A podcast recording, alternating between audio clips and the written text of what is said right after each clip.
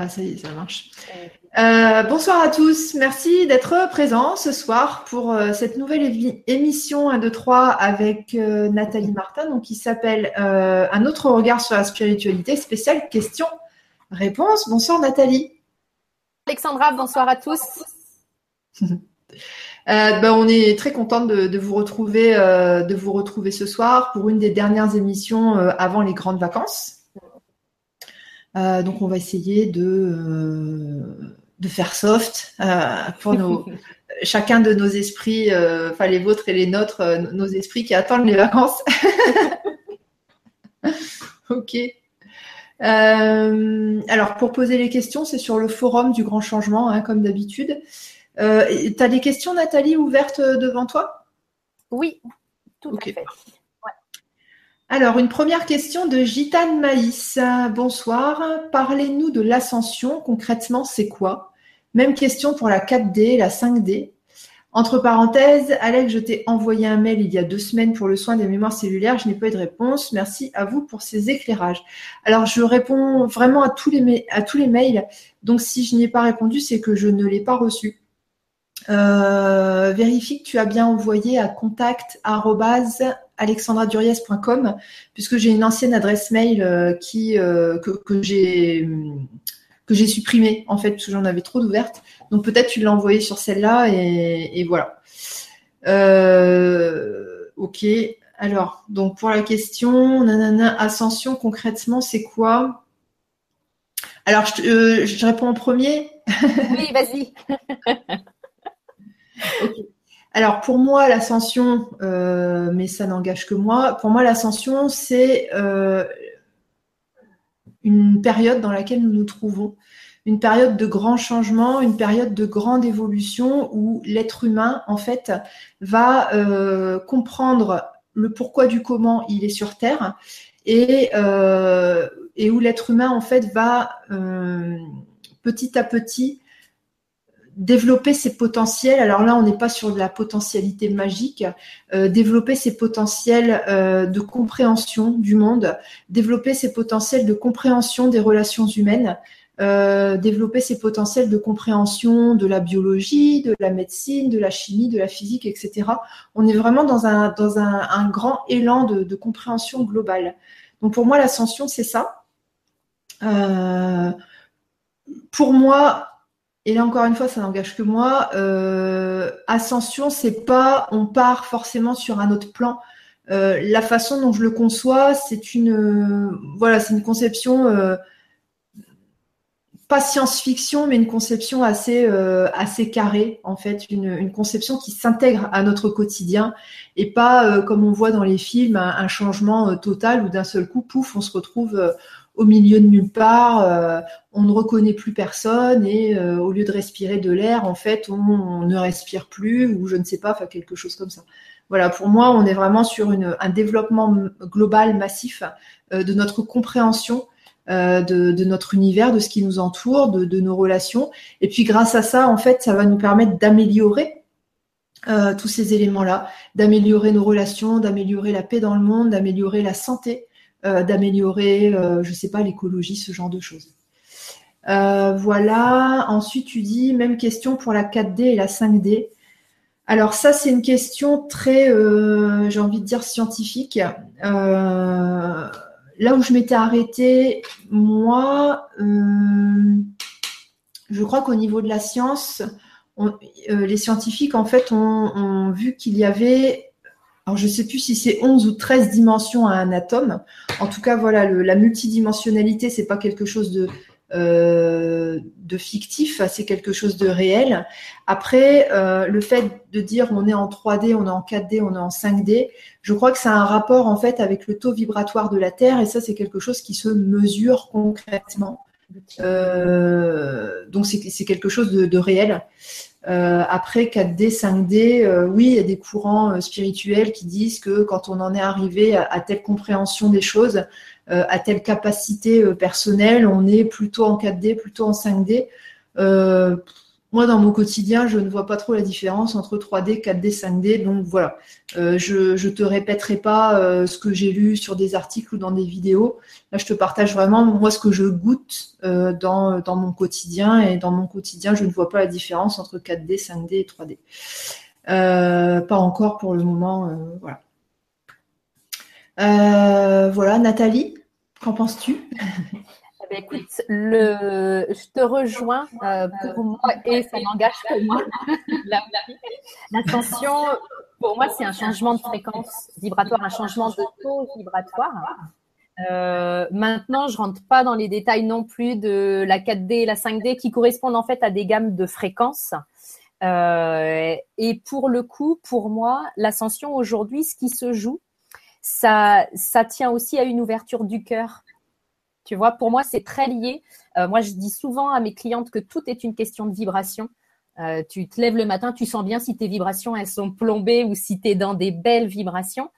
Euh, et ce que tu vas créer va être en lien avec ça. Et pour moi, vraiment, l'ascension, oui, on sait que le taux vibratoire de la Terre augmente aujourd'hui. On sait qu'on est tous reliés les uns les autres et reliés à la Terre aussi. Donc, nécessairement, cette élévation de fréquence a un impact sur notre corps physique. Maintenant, l'ascension, elle concerne tous nos corps. Euh, et c'est vraiment pour moi l'idée de, de, dépasser le mental. Tu vois, c'est assez drôle parce que j'ai vraiment cette image. Moi, je suis quelqu'un de très visuel. Donc, j'ai vraiment cette image de, de l'ascension qui est censée tirer vers le haut. Euh, et en même temps, pour moi, ça se résume à, OK, on quitte ce fonctionnement du mental qu'on a eu depuis, euh, depuis des siècles pour vraiment redescendre dans le cœur, pour être ben, parfaitement aligné. Donc, tu vois, il y, a pour moi comme ces deux mouvements euh, et qui traduisent bien ce qu'on est venu faire ici, tu vois, pleinement incarné dans, dans cette vie-là. Donc, l'ascension pour moi, euh, c'est vraiment ça. C'est euh, c'est une ouverture du cœur avec ben, finalement, tu sais, souffler sur cette espèce de petite de petite flamme qu'on a à l'intérieur de nous pour que vraiment cette étincelle qu'on peut appeler une étincelle divine, mais en dehors de toute, euh, de toute religion, on peut dire une étincelle universelle, cette étincelle de vie pure, eh bien, puisse effectivement rayonner, mais dans le concret de notre vie. Tu vois, moi, j'ai du, j'ai un peu de difficulté avec euh, des concepts qui resteraient hyper abstraits, puis où tu te dirais, ah ouais, alors attends, je suis où là Je suis plus en 4D, je suis plus en 5D, je suis plus en 3D. Le fait est qu'on est dans cette vie ici, bien incarnée sur Terre, et que je pense que l'enjeu pour nous tous, oui, c'est l'ascension.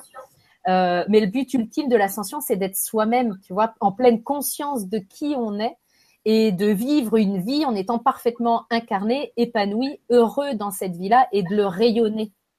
Peu importe que tu rayonnes en 3D, en 4D ou en 5D, pour moi, l'important, c'est vraiment de rayonner au maximum de ton potentiel aujourd'hui et de ton taux vibratoire aujourd'hui. Mais pour moi, c'est une augmentation du taux vibratoire, effectivement. Je ne sais pas si, je réponds bien à, la question de Gitane Maïs, mais pour moi, ce serait ça. Mmh. Ouais, ouais. Et puis, euh, ça me fait penser, euh, euh, j'ai déjà entendu des personnes qui disent Ah, bah oui, l'ascension, on va changer de plan, on va aller ailleurs, etc. En gros, on va partir sur une autre dimension. Et c'est même, donc, qui disent en fait que eux, comme ils sont évolués, ils vont partir et que, en gros, les gens pas évolués, ils vont rester sur Terre. Et parfois, dans la même journée, ces personnes, elles vont nous dire Ah, bah oui, ah, bah il faut sauver Gaïa, il faut sauver la Terre, il faut lui envoyer de l'énergie. Et euh, on se pose la question de ah bon, tu veux sauver Gaïa, puis en même temps tu veux partir sur un autre plan et tu veux laisser les gens entre guillemets pas évoluer sur Gaïa, donc ça va faire quoi? Ça va faire que Gaïa elle va exploser.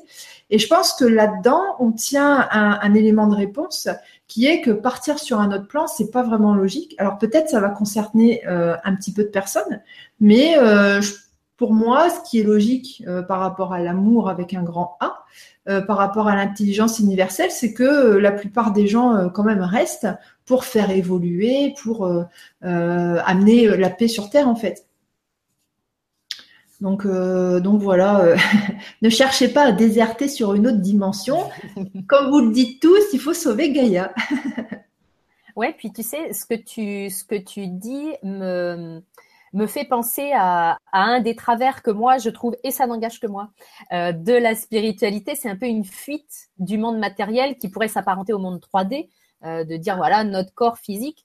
Et, euh, et, en fait, je trouve ça super intéressant de se questionner sur comment ça fonctionne, comment l'ascension, etc. Et en même temps, moi, le seul, le seul petit petite alarme, tu sais, que je mettrais, c'est À partir du moment où c'est oui pour être plus heureux, plus incarné, puis bien avoir une compréhension, ok, on a tous un cerveau gauche, il hein, faut qu'il fonctionne, euh, et puis voilà. Mais en même temps, si c'est ok, je suis dans la 3D, quand est-ce que je me barre en 4D et en 5D Qu'est-ce qu'il faut que je fasse pour partir en 4D, en 5D pour être enfin heureux?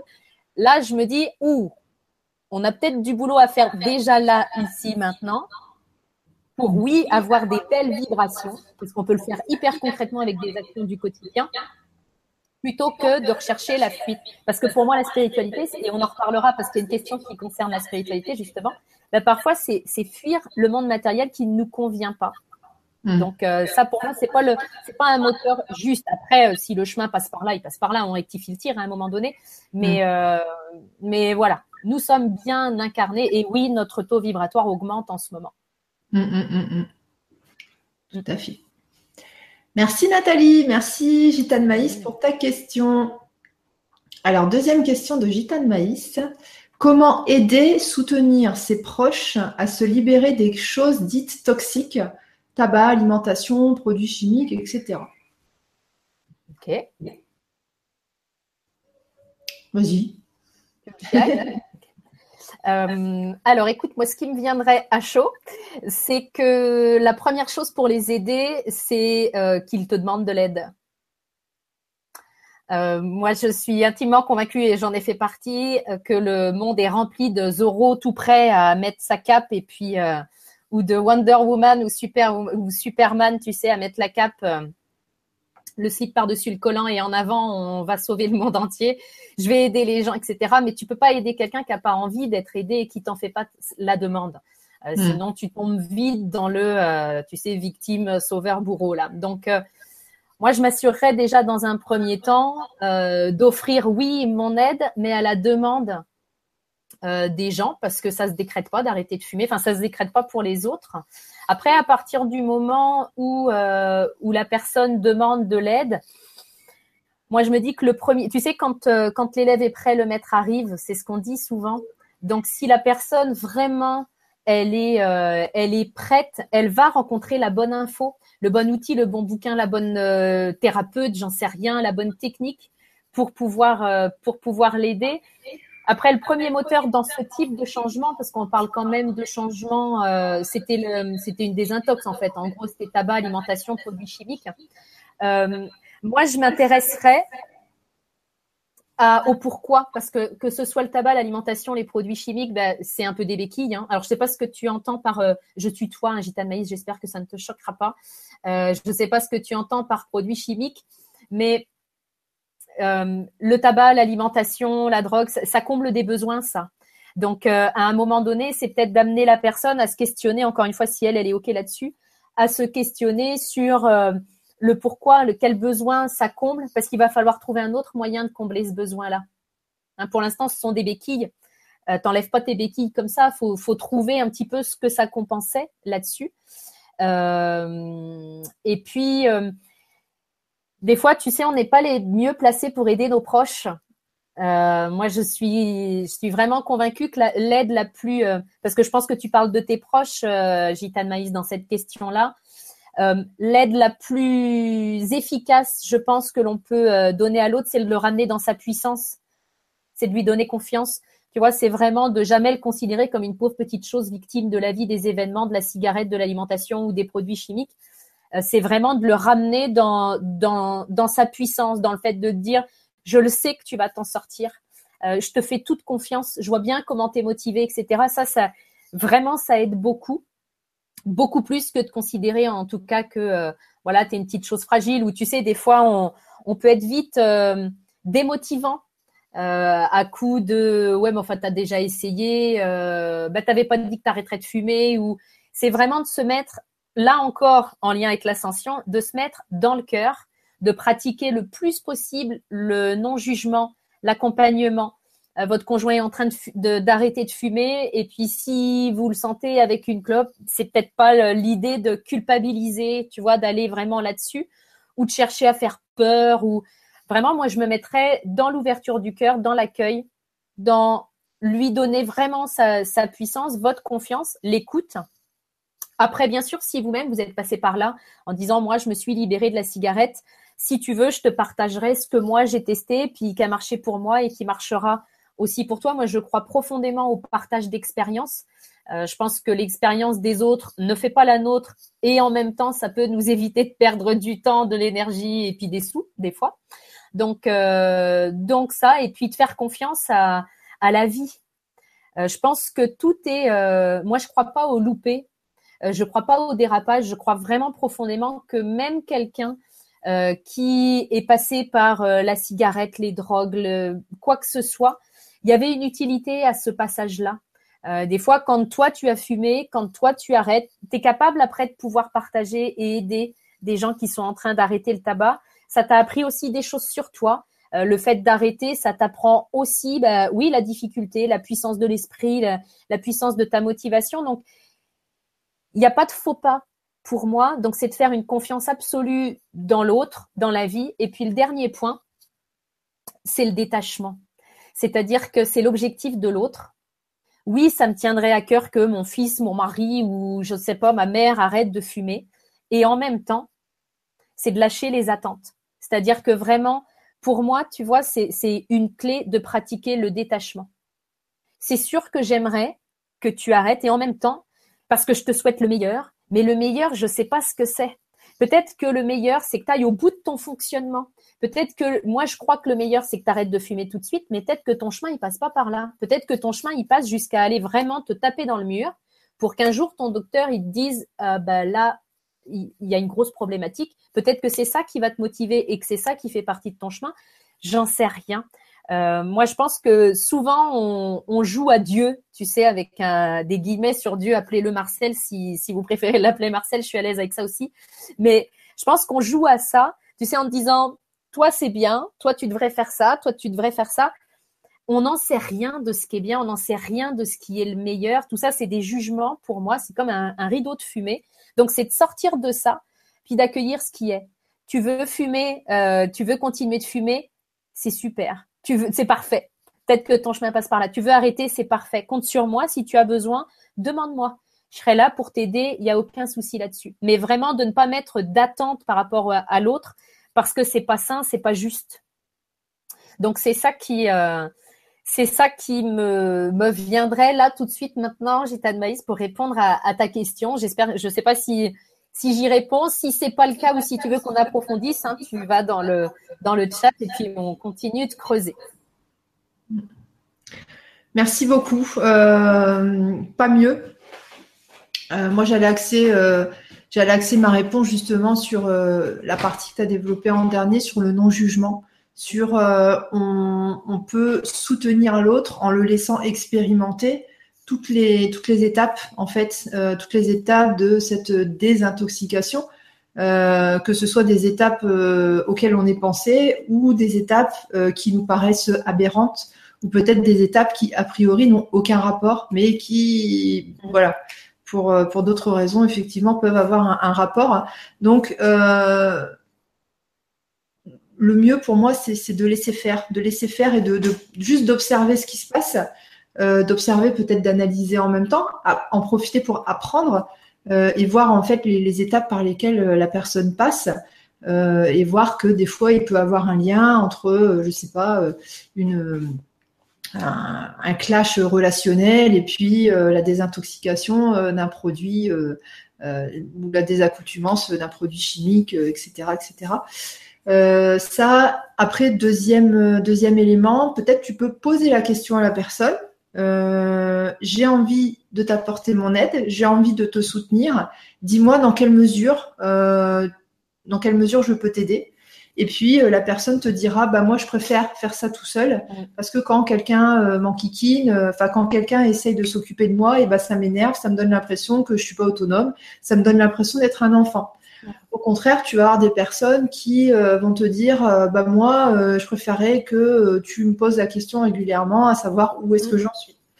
après, il y a des personnes qui euh, vont te dire euh, voilà, je préfère que tu m'en parles pas, mais par contre, le jour où tu me vois faiblir, rappelle-moi pourquoi pourquoi j'avais entamé euh, cette détox, cette désintox alimentaire, euh, produits chimiques, tabac, etc.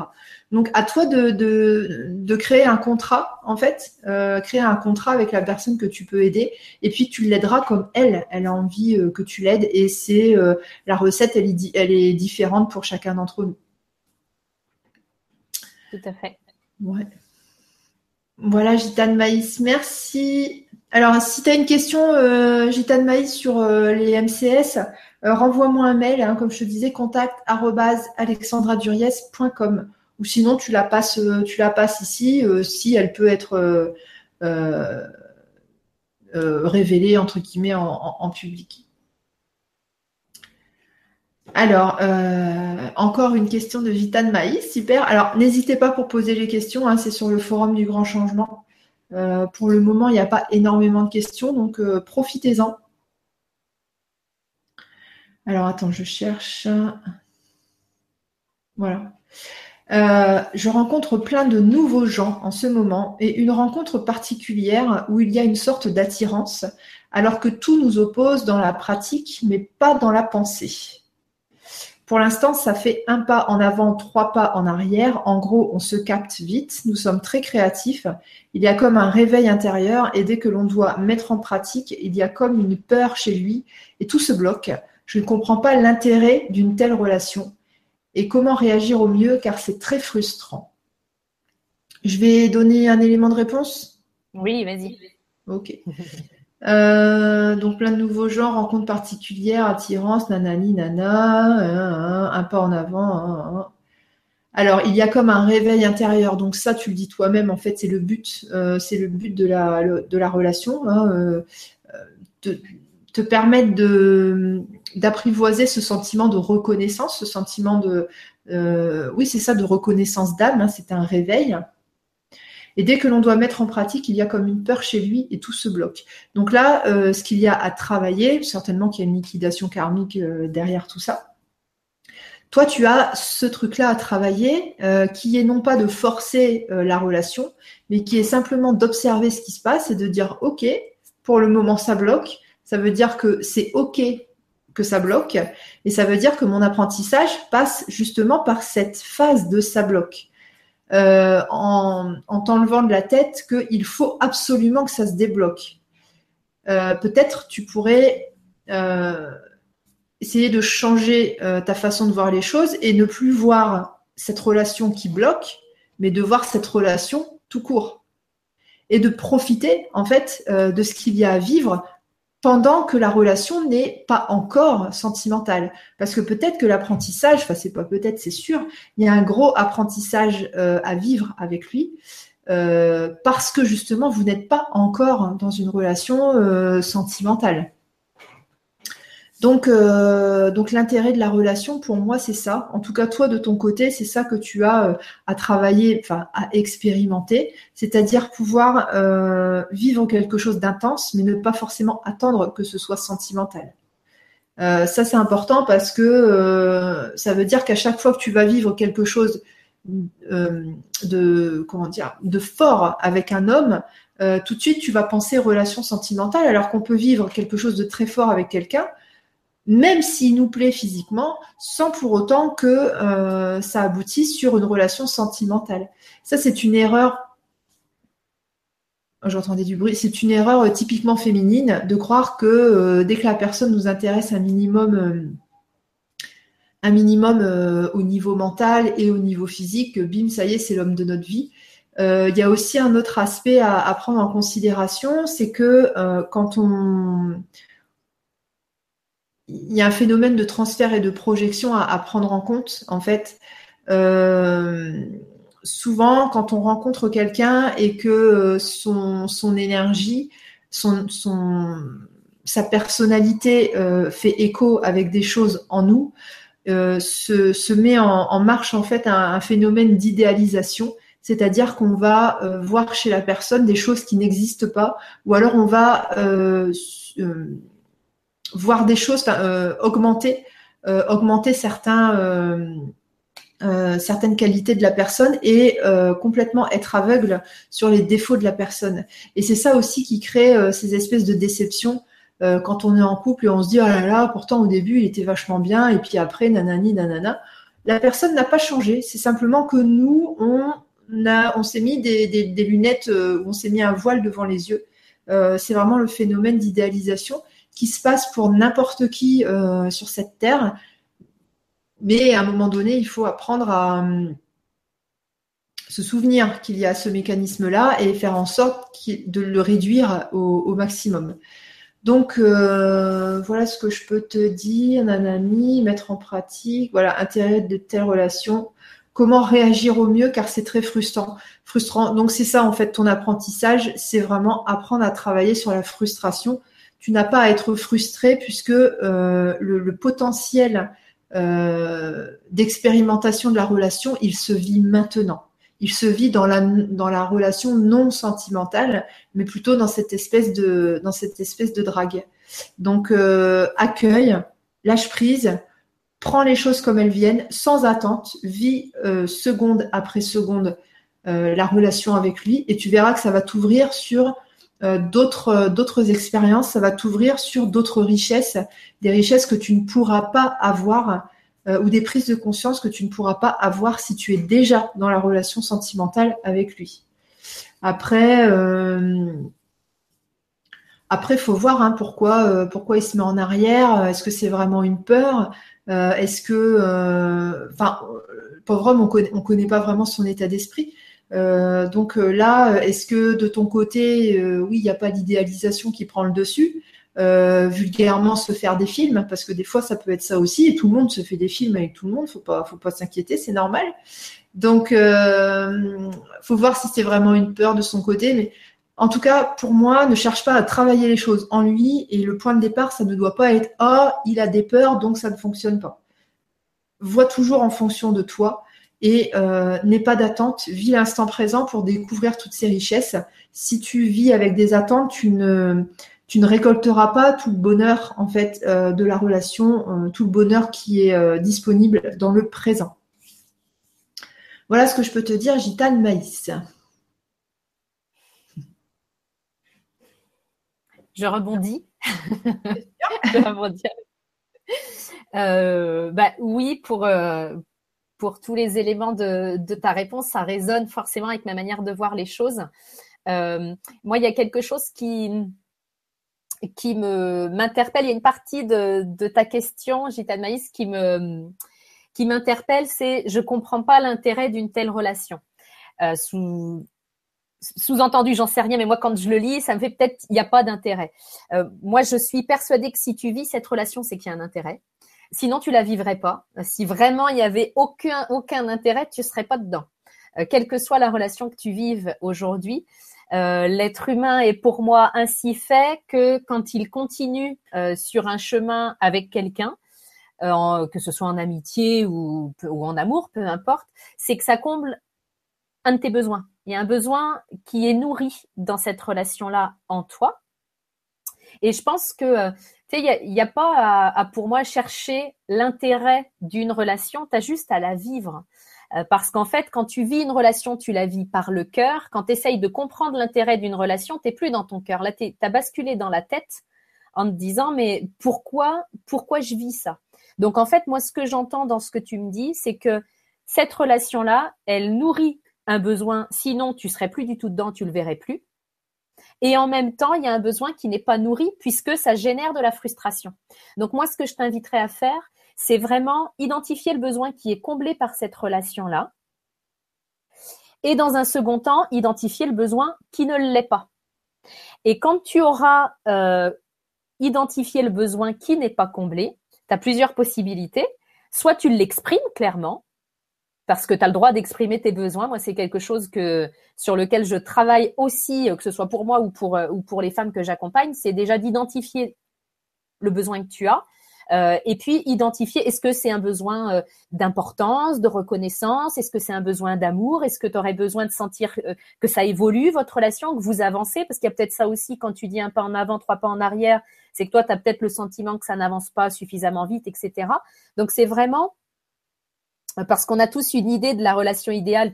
Comme je disais tout à l'heure, hein, on se dit, OK, une relation normale, c'est ça. Ah ouais, bah attends, je rentre pas dans les clous, moi, de la relation normale. Donc peut-être que tu as ton modèle de relation normale à faire évoluer et à laisser la vie t'emmener euh, t'emmener là où elle a envie de t'emmener. Donc identifier le besoin qui est pas comblé en ce moment et puis soit ben, encore une fois, tu, tu l'exprimes, c'est hyper important. Puis quand tu l'exprimes, c'est pas en disant oui, tu fais pas ceci, tu fais pas cela et moi ça me rend malheureuse. C'est vraiment tu t'appropries le truc, c'est de te dire moi j'ai besoin de ça et donc je te demande, tu fais une demande super claire. Je te demande par exemple qu'on puisse se voir plus souvent ou je te demande qu'on puisse se dire les choses clairement. Est-ce que tu es OK là-dessus? Parce qu'il a peut-être pas les mêmes besoins que toi. Et ça, ça se respecte aussi. Et puis, ou alors tu vas te dire, bah ouais, peut-être que le besoin qui est pas comblé dans cette relation-là, c'est en fait un besoin qui n'a pas à être comblé par cette relation-là. Euh, peut-être que c'est un besoin que toi, tu as à combler toi-même et peut-être que tu attends. Puis j'élargis ta question, Gitane Maïs, parce que la relation amoureuse, c'est un chemin d'apprentissage sur soi absolument phénoménal.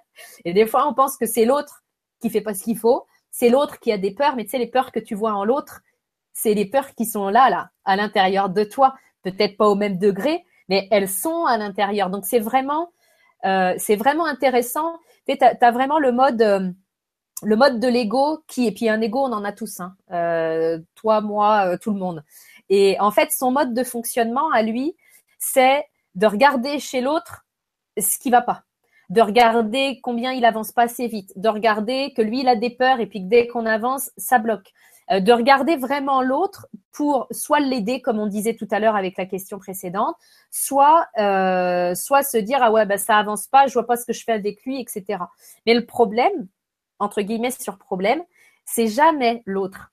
Jamais, jamais, jamais. C'est toujours nous. Et puis c'est pas une question de culpabiliser puis de se dire oh là là je suis une vilaine et puis euh, je, je, pose des problèmes partout, y compris dans cette relation naissante.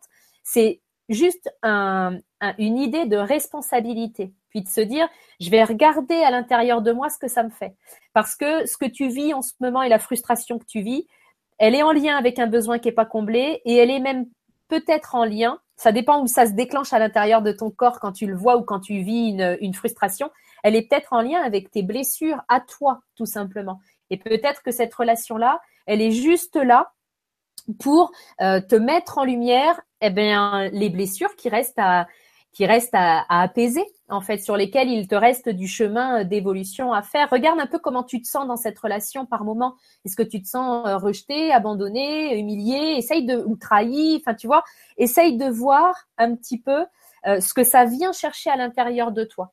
Mais en tout cas, ton cheminement, cette relation-là, elle, est là pour t'aider toi sur ton chemin d'évolution. Donc la seule chose à vivre, enfin c'est vraiment de la vivre avec ton cœur, avec ton ressenti, L'intérêt d'une relation, ça se mesure à ce que dit ton corps quand tu es avec la personne.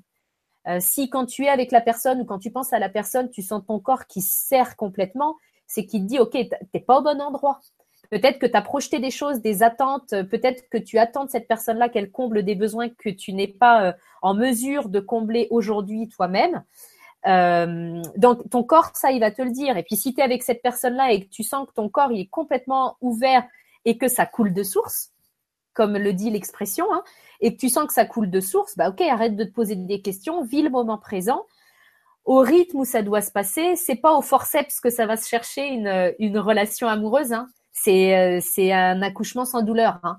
Donc euh, on oublie la ventouse, la césarienne et les forceps. Ça marche pas du tout comme ça. À vouloir forcer les choses, on, on fait tout exploser en fait. Donc euh, pas de stratégie mentale le moins possible et puis mets-toi dans le, dans le flux de ce que tu as à vivre parce que, encore une fois, une relation amoureuse, c'est quelque chose d'extraordinaire. C'est la tête qui vient mettre énormément d'attentes, énormément de délais. Euh, tu as l'impression d'être dans un timing où euh, au bout de deux mois, on devrait en être rendu là. Au bout de, c'est comme si tu avais la checklist de ce qu'il faut cocher. Chaque relation est, est, spécifique parce que vous débarquez dedans, chacun avec votre histoire. Donc il faut aussi se laisser cette, cette liberté-là et la laisser à l'autre de vivre les choses comme il a à les vivre. Mais moi, je, t'inviterais vraiment à, regarder les peurs que tu vois dans cette personne-là, dans cet homme-là, parce que très probablement que ce sont des peurs qui sont à l'intérieur de toi, consciemment ou pas. Voilà sur mon élément de réponse. Merci. Euh, elle a ajouté euh, ensuite, non, justement, moi je suis au clair, j'ai un amoureux et il n'y a pas de raison que ça change. Je pense tout à fait que l'on peut avoir une relation sans être sentimental. C'est pour ça que je ne comprends pas que ça bloque. Quand je parle d'attirance, c'est le fait de sentir qu'on a un truc à faire puisqu'il m'interpelle et puis hop, d'un coup, plus de nouvelles. L'apprentissage, il est là-dedans. Il est là-dedans en fait. Il est dans euh, est-ce que euh, est-ce que tu vas avoir envie de contrôler? Est-ce que tu vas avoir envie de de prévoir? Ou est-ce que tu vas te laisser porter par les événements? Te laisser porter par tiens, il y a des nouvelles et euh, non pas tiens, il n'y a pas de nouvelles, mais ah bah aujourd'hui j'ai du temps pour faire telle chose, telle chose, telle chose. En fait. Peut-être tu peux essayer de, te, laisser nourrir par la vie par tout ce qu'elle te présente au jour le jour. Le mardi, euh, le lundi, mettons, tu vas euh, faire euh, trois activités, avoir des contacts avec quatre copines. Et puis le, lendemain, tu vas avoir d'autres activités, des contacts avec d'autres personnes et des contacts avec lui. Le mercredi, ça va encore varier. Et puis le mardi, tu ne vas pas te dire, ah zut, je n'ai pas de nouvelles de des personnes avec qui j'ai discuté hier. Et c'est ça, vivre sans attente, en fait, c'est euh, vivre euh, bah, avec les, richesses de l'instant présent, comme tout à l'heure. Donc, euh, alors c'est rigolo parce que, en fait, dans ta première partie de, questions, on a vraiment l'impression que, ça parle de relations sentimentales. Est-ce que, de manière inconsciente, il n'y a pas une partie de toi qui est sur ce registre-là? En tout cas, ta question est formulée un petit peu de cette manière-là. Donc, à voir. C'est vrai qu'on est parti on est parti là-dedans. Alors, ça aura servi à ceux qui ont la même problématique que Gitane Maïs, mais avec un amoureux. C'est ça l'avantage. Euh, je veux juste faire un, petit clin d'œil à Gitane Maïs avec beaucoup d'amour et de bienveillance. Euh, tellement de fois, on entend ah oui non mais moi je suis au clair. Euh, voilà, c'est juste de se regarder faire et de et de se dire ok j'accueille hein, la réponse, il n'y a aucun souci là-dessus. Et en même temps, j'ai envie de, de la mettre de côté, puis que tu puisses te demander, Gitane Maïs, parce que je, je pousse toujours, moi, un petit peu, tu vois. Le OK, t'es au clair, mais si tu ne l'étais pas sur un point, ce serait sur lequel? Hmm. Il y, a, il, y a, vraiment un, il y a vraiment quelque chose qui, qui tient à ça. Parce que très souvent, c'est un réflexe de protection, ça aussi de l'ego de pouvoir se dire ah non non mais euh, non non mais moi euh, c'est sûr que, que je suis au clair euh, et après bah, j'aurais besoin de plus de de précision effectivement du coup dans, dans ta première partie de question quand tu dis quand on on veut mettre en pratique je sais pas de quoi il s'agit du coup euh, tu vois il y a, y a comme un truc qui qui du coup là n'est pas clair pour moi mm. donc peut-être que tu peux le préciser Gitane Maïs dans une une question ou et puis après il y a peut-être des choses inconscientes hein, qui mm. qui se jouent. C'est c'est possible aussi. Euh, oui, Gita de Maïs, est-ce que tu peux nous préciser ce que tu sens, toi, quand tu dis, ouais, il n'y a, pas de, a pas de mise en pratique, je sens que ça bloque. À ton avis, qu'est-ce qui va se mettre en pratique?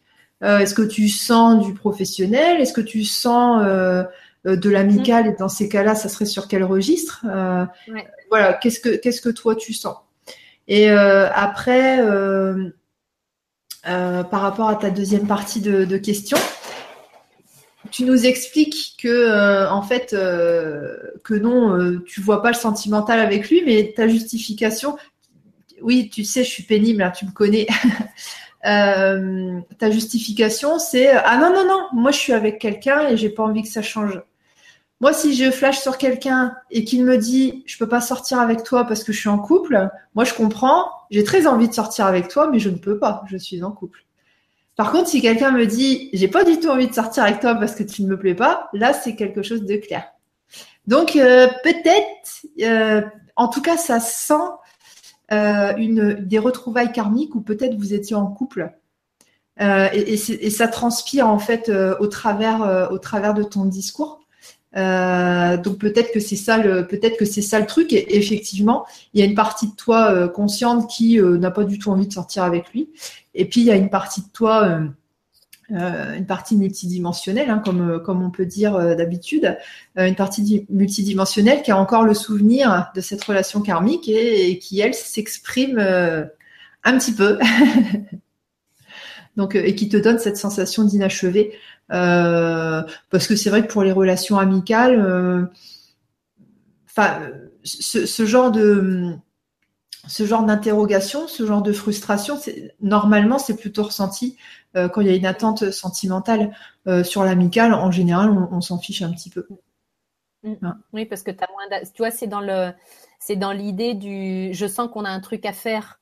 Euh, peut-être que ce serait d'être clair avec toi sur c'est quoi le truc à faire. Parce qu'effectivement, si c'est qu'une relation amicale, le fait qu'il y ait une frustration, c'est qu'il y a une attente. Bah, peut-être de mettre des mots toi sur ok qu'est-ce que tu attends de cette relation-là? Tu sais, parfois, euh, tu peux simplement attendre de te sentir importante parce que tu peux très bien être en couple et puis que justement tu sois passé en, phase euh, rythme de croisière avec ton conjoint et que euh, tu te sens plus importante dans ses yeux, que tu plus la reconnaissance, que tu plus qu'il y ait un de tes besoins justement dans ton couple qui soit plus nourri et que peut-être que cet homme-là, il vient nourrir ce besoin-là. Donc, euh, c'est peut-être une interrogation à, te, à te poser toi, euh, parce que peut-être que ce que tu vis avec cette personne-là va t'interroger sur ce que tu vis dans ton couple en ce moment. Tu vois, qu'est-ce qui fait que tu as des attentes sur cet homme-là euh, Est-ce que c'est des attentes professionnelles? Est-ce que, mais moi, vraiment, je prendrais le temps de me dire, ok, j'en attends quoi? Et est-ce que c'est à lui de m'apporter ça ou pas? Parce que c'est peut-être pas à lui de te l'amener, c'est peut-être à toi ou à ta relation de couple. Enfin, il y a, vraiment comme un comme quelque chose à éclaircir, même si j'ai bien noté qu'effectivement tu étais au clair, mais je pense que moi je t'inviterais vraiment à éclaircir vraiment davantage sur euh, c'est quoi le truc que vous avez à faire tous les deux, selon toi. Elle, rajoute un complément de, réponse. Ok, c'était professionnel niveau pratique. Merci, j'ai des éléments de réflexion. Merci beaucoup, c'est peut-être inconscient. Ok. Alors, si c'est. Euh, je peux juste rajouter une petite chose, Alexandra, euh, mm-hmm. un partage d'expérience euh, sur le niveau pratique professionnel. Peut-être. Alors, je ne sais pas encore une fois où tu en es professionnellement, Gitane Maïssin. Est-ce que tu as créé ton entreprise, tes salariés? Je ne sais pas, j'en sais rien. Donc, je vais faire dans le, bénéfice pour tout le monde. Euh, si justement c'est au niveau pratique et professionnel que tu penses que vous avez quelque chose à faire ensemble, bah, peut-être lui poser la question. Si lui il a la même vision que toi, parce que travailler euh, à plusieurs c'est pas c'est pas donné à, n'importe quel type d'association. Euh, et puis, au-delà de ta question, ce qui me vient et que je voudrais partager, parce qu'il y a peut-être des entrepreneurs qui nous écoutent, des gens qui sont au service des autres, hein, mais qui ont leur, leur activité, euh, souvent, on peut avoir des attentes envers les autres quand on, quand on démarre notre activité. Euh, parce que on a la trouille que ça décolle pas et puis que du coup, donc là j'élargis la question, hein, Gitane mais je dis pas que c'est ça pour toi, mais c'est quelque chose que moi j'ai rencontré, le fait de, de m'accrocher un petit peu ou d'avoir des attentes sur d'autres professionnels, parce que je me, je me, disais au début, si ça décolle, ça va être grâce à lui ou ça va être grâce à elle, et c'est ça qui générait, ce qui générait de la frustration en fait, c'est que j'avais peur que mon entreprise ne décolle pas. Je faisais pas forcément ce qu'il fallait pour que ça décolle au début. Et du coup, je mettais plein d'attentes de réussite sur les autres. Donc, euh, c'est aussi d'être hyper clair sur, euh, OK, ça me frustre, pourquoi? Est-ce que c'est parce qu'il y a un impact sur mon entreprise? Mais si c'est ça, c'est pas à cause de lui qu'il y a un impact.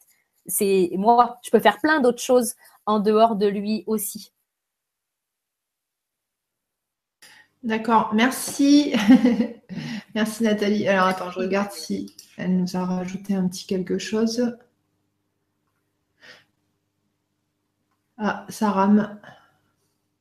Je viens de rafraîchir, j'ai rien de. J'ai pas un. D'accord, parfait. J'ai rien. Entrepreneuse en plein dedans, trop forte. Ouais. Ah, ça, je les sens, moi.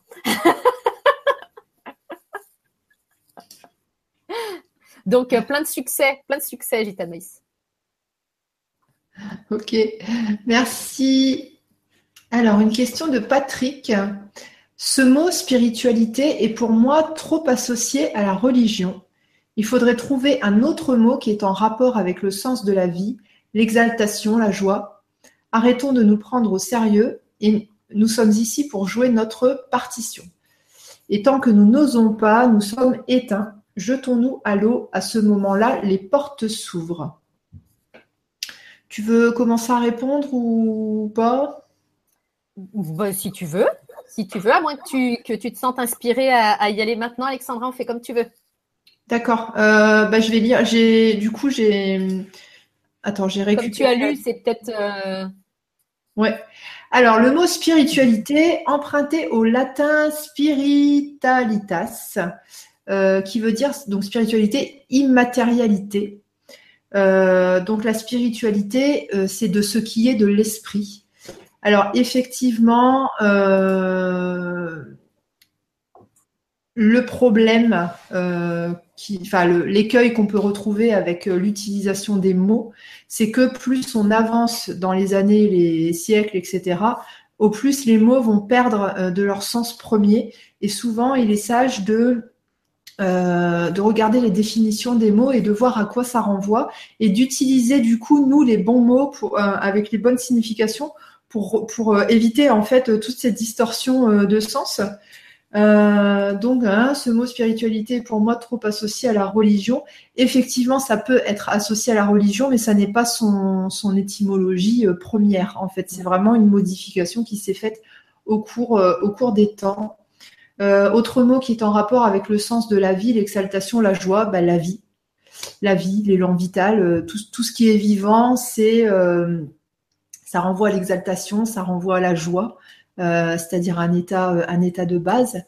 ça renvoie à, l'amélioration, ça renvoie au, pas l'amélioration, mais tu sais quand on augmente les potentiels petit à petit, à l'évolution. Enfin bref, la vie c'est ça. Donc, euh, nanani, nanana, jetons-nous à l'eau. À ce moment-là, les portes s'ouvrent. Oui, effectivement, faut oser faire des choses. Et puis ensuite, euh, euh, bah, notre, notre monde évolue en, même temps que nos, élans. voilà, Maître Capello a parlé. bon, alors, Maître Capello bis. Euh, ben, je te rejoins, puis de toute façon, c'est aussi un point, euh, un point qu'on avait au commun. C'est aussi pour ça que cette émission s'appelle euh, la spiritualité, un autre regard sur la spiritualité. Parce que pour moi aussi, la spiritualité avant, c'était une religion. C'était lié à une religion. Aujourd'hui, ça ne l'est pas du tout pour moi. et puis, ben, tu sais, c'est juste un. On est très attaché aux mots et en fait, moi, ce, dont je m'aperçois, c'est que un mot pour quelqu'un va le renvoyer à, son modèle du monde, à, son, à ses schémas, et va pas du, ça va pas du tout avoir la même connotation pour quelqu'un d'autre. Donc, je pense que même si, euh, quand tu dis, Patrick, il faudrait trouver un autre mot, le mot parfait, pour moi, il n'existe pas, euh, et il n'est pas universel pour tout le monde. Donc, euh, c'est vraiment euh, c'est vraiment, moi j'ai envie de te dire à, nous de trouver notre propre, notre propre mot. Et ce qui me vient aussi, c'est qu'on n'en a même pas besoin de mots. Euh, c'est hyper tendance, tu vois. Moi, je crois que les mots nous servent à intellectualiser le truc, puis à dire ok, bah, c'est quoi la spiritualité, etc. Et on n'a pas forcément besoin de ça. Euh, on a plus besoin de la vivre.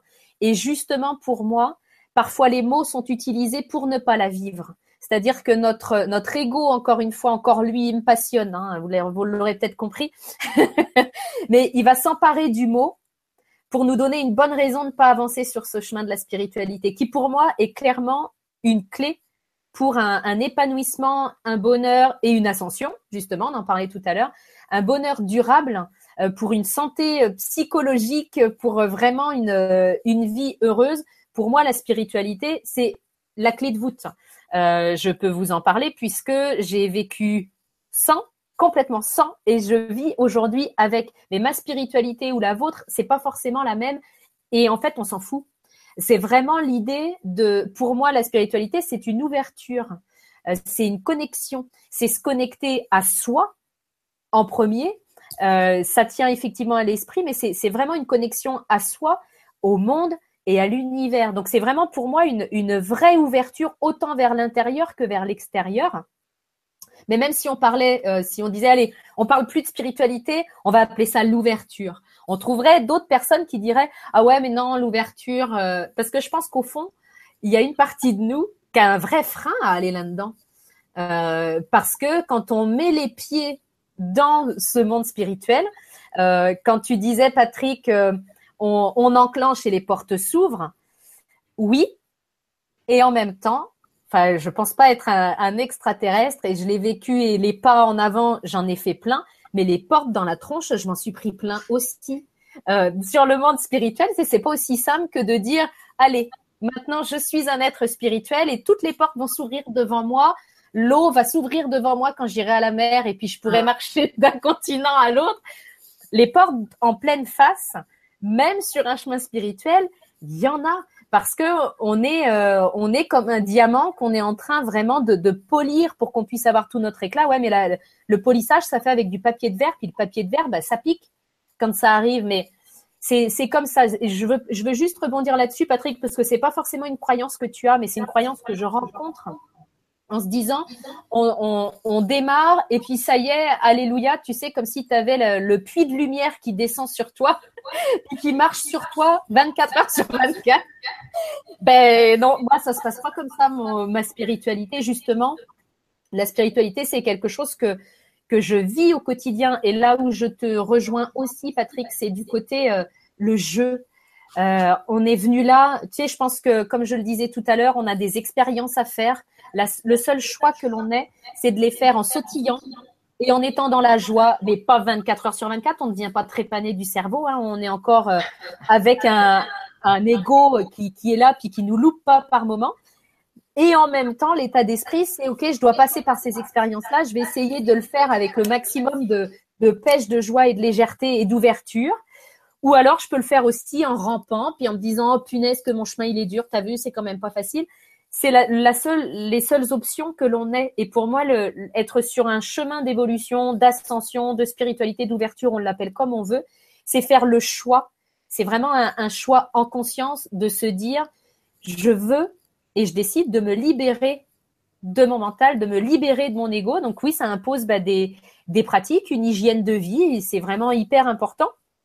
Et pour moi, c'est ça la spiritualité, c'est plutôt une, une hygiène de vie pour pas embarquer dans le monde de l'ego euh, et pas vivre dans le monde des peurs. Pour moi, le, le chemin de la spiritualité, c'est juste un chemin de reconnexion à, à l'amour. On n'est qu'une boule d'amour euh, au tout départ. Après, euh, il s'est passé deux trois bricoles dans nos vies pour qu'on on quitte cette boule d'amour puis qu'on l'enveloppe de plein de couches de protection. Donc pour moi, la spiritualité, c'est d'enlever ces, ces couches là. Mm. Voilà pour mettre Capello bis. et, oui, c'est vrai, hein, les portes, euh, des fois, c'est des portes battantes et on les ouvre pas assez fort et du coup, on s'y prend en pleine tronche. Donc, euh, donc c'est, correct en fait. Ah, bah, merci, merci Nathalie, merci Patrick. Merci. Alors, toi, merci Patrick. Iriska euh, qui nous dit non, non, Alexandra, ceux qui ne sont pas dans la cinquième dimension partent sur une autre planète et les cinquièmes et les cinquièmes restent. Attends. Et les cinquièmes restent car la Terre est passée dans la cinquième et ne supportait plus les troisièmes dimensions. Ok, euh, c'est une pensée euh, comme une autre. En fait. Ouais, ok. En fait, ce qui est intéressant euh, avec l'expérimentation de, conscience, hein, euh, c'est que euh, notre monde s'adapte à nos croyances. Et euh, bah, c'est intéressant parce que on peut se créer le monde qu'on veut en fonction des croyances que l'on veut. donc on peut choisir des croyances qui nous vont bien et puis on peut mettre de côté les croyances qui nous vont moins bien. Et on peut aussi changer de croyance le lendemain ou même une heure plus tard pour se créer un autre type de monde. Donc ok, tout est tout est ok. Euh, en sachant que ça, c'est pas vraiment vérifiable à part au travers euh, des canalisations. Mm. Ça reste un système de croyance qui est correct pour certaines personnes, et puis il y a d'autres personnes qui vont adhérer à un autre système de croyance. Et tout est ok, en fait, ça, ça reste vraiment de l'expérimentation. Ouais, toutes tes croyances sont justes à partir du moment où elles te tirent vers le haut et puis où elles t'amènent à te sentir bien. Est-ce que, est-ce que quand tu crois ça, ça te fait du bien? Est-ce que quand tu crois ça, ça t'aide à t'incarner pleinement dans la joie et dans l'épanouissement? Si c'est oui, euh, bah, j'achète. Mm. Il n'y a pas de mal à se faire du bien. Non, marche. Donc merci, Risque. c'est ça, c'est ça, j'achète. Ok, merci Nathalie, merci Iriska. Euh, Christelle, d'où vient ce besoin d'idéalisation euh, Tu veux répondre? Ben écoute, euh, là tout de suite maintenant, ce qui me viendrait, c'est que c'est pas forcément un, besoin. c'est juste une manière de percevoir. C'est-à-dire que on, enfin, l'être humain a souvent tendance à croire qu'il voit la vérité et la réalité. Or, c'est pas du tout le cas. Euh, si on nous mettait tous ensemble dans une pièce avec une, euh, une scène qui se joue ou un événement qui arrive et que l'on nous demandait ce que l'on a vu et ce que l'on a perçu, on a beau avoir vu la même chose, on va pas raconter la même chose. Donc, notre perception est différente. Donc, euh, je pense pas que ce soit un besoin d'idéaliser. Euh, je pense en revanche que euh, quand on, embarque dans une, euh, dans une relation amoureuse, justement la plupart du temps, on est, on rempli de besoins non comblés parce qu'on nous a appris, on a le modèle du, le modèle du couple qui est très souvent, on, peut entendre je cherche ma moitié ou j'ai trouvé ma moitié. Et ça, pour moi, c'est une conception du couple d'un ancien temps où effectivement, tu étais tellement pas complet qu'il te fallait quelqu'un d'autre pour essayer de te compléter. Puis on s'aperçoit que ça fonctionne pas. Et il y a beaucoup de couples qui n'ont pas été heureux, mais qui sont restés ensemble. Donc, euh, c'est, pour moi, c'est plus lié à ça. C'est-à-dire que tu arrives dans la relation et on a souvent de tels manques que l'on va voir en l'autre la possibilité de pouvoir les combler. Donc, c'est comme si, en fait, tu avais des lunettes euh, déformantes. Euh, et tu vas projeter des choses. Si tu cherches le prince charmant, on est très, très peu nombreuses à chercher un tocard. Euh, si tu cherches un tocard, tu vas rencontrer un tocard, tu vas te dire, bah, attends, t'as vu le boulet, euh, c'est, j'ai vu que des, bah ouais, parce que c'est ce que tu cherchais, c'est ce que tu as matérialisé. Sauf qu'on est bien d'accord, les filles, que c'est pas ça qu'on cherche. Donc, comme ce qu'on cherche, c'est un homme gentil, un homme romantique, attentionné, en plus beau, intelligent, etc. Tu as toute la liste ben, tu arrives, toi, dans la relation et tu vas regarder tous les hommes avec ces lunettes-là. Donc, forcément, ben, tu vas projeter euh, tes attentes. Euh, et puis, à un moment donné, bah, oui, tu vas relever ça. C'est un peu comme, euh, tu sais, quand tu achètes, une voiture neuve, tu as l'impression qu'après, tout le monde a la même voiture que toi. T'en voyais jamais de voiture comme ça, et là, t'en croises plein. Ben, c'est juste que c'est une priorité pour ton cerveau. Donc, il, il amène à ta conscience les informations qui sont prioritaires. Si toi, tes priorités, c'est trouver cet homme-là idéal, bah, ton cerveau va relever chez l'autre tout ce qui correspond à, tes priorités du moment. Sauf qu'à un moment donné, bah, tu lâches un peu tes attentes. Tu as trouvé quelqu'un, donc c'est OK. Euh, le prince charmant, tu le cherches plus, tu l'as trouvé. Donc c'est comme si tu enlevais tes lunettes. Puis là, tu regardes l'autre, tu dis Ah ouais, ah quand même. Et là, tu vas voir d'autres choses parce que tu lui projettes autre chose, parce que toi aussi tu as changé, la relation a changé. Enfin, pour moi, c'est vraiment pas un, mais ça n'engage que moi. C'est pas un besoin, c'est plus lié au fait que je projette mes attentes, je projette un modèle idéal et du coup je le vois pas. Euh, on, voit personne avec euh, tel qu'il est vraiment. Hein. On ne hmm. voit que nos, nos, projections et quand tu arrêtes de projeter, bah, tu vois autre chose, tout hmm. simplement. Tout à fait. Et euh, même, euh, même quand on pense qu'on projette plus, on projette encore. Euh, de ce que je sais, il y a seulement les maîtres qui sont hors justement mécanisme projectif. Et c'est vrai que quand on discute avec un maître, on, le ressent. Bah, c'est Gilles Pénaud qui m'en avait parlé justement. Et il m'avait dit c'est quelque chose à vivre parce qu'on se rend compte qu'il n'y a aucune projection venant, venant de l'interlocuteur, venant du maître. Et euh, ça fait une sensation euh, de liberté, de, enfin, c'est quelque chose d'extraordinaire. Mm. Donc, Il nous euh, reste un tout petit peu de chemin avant d'être tous des maîtres. Donc, on peut reconnaître qu'effectivement, on va encore projeter pendant un certain nombre d'années. Donc, rien que d'être conscient de ça, c'est déjà une ascension. oui, c'est clair. Après, ouais, besoin d'idéalisation. Bon, c'est vrai que ça peut être expliqué de différentes manières. Une des façons d'expliquer le, besoin d'idéalisation, c'est euh, pour ne pas sombrer euh, dans la dépression. Euh, parce que des fois, on a vraiment besoin de maquiller un petit peu la réalité. Hein. on appelle ça le principe de réalité en, psychanalyse. on a parfois besoin de maquiller la réalité justement pour qu'elle soit plus douce.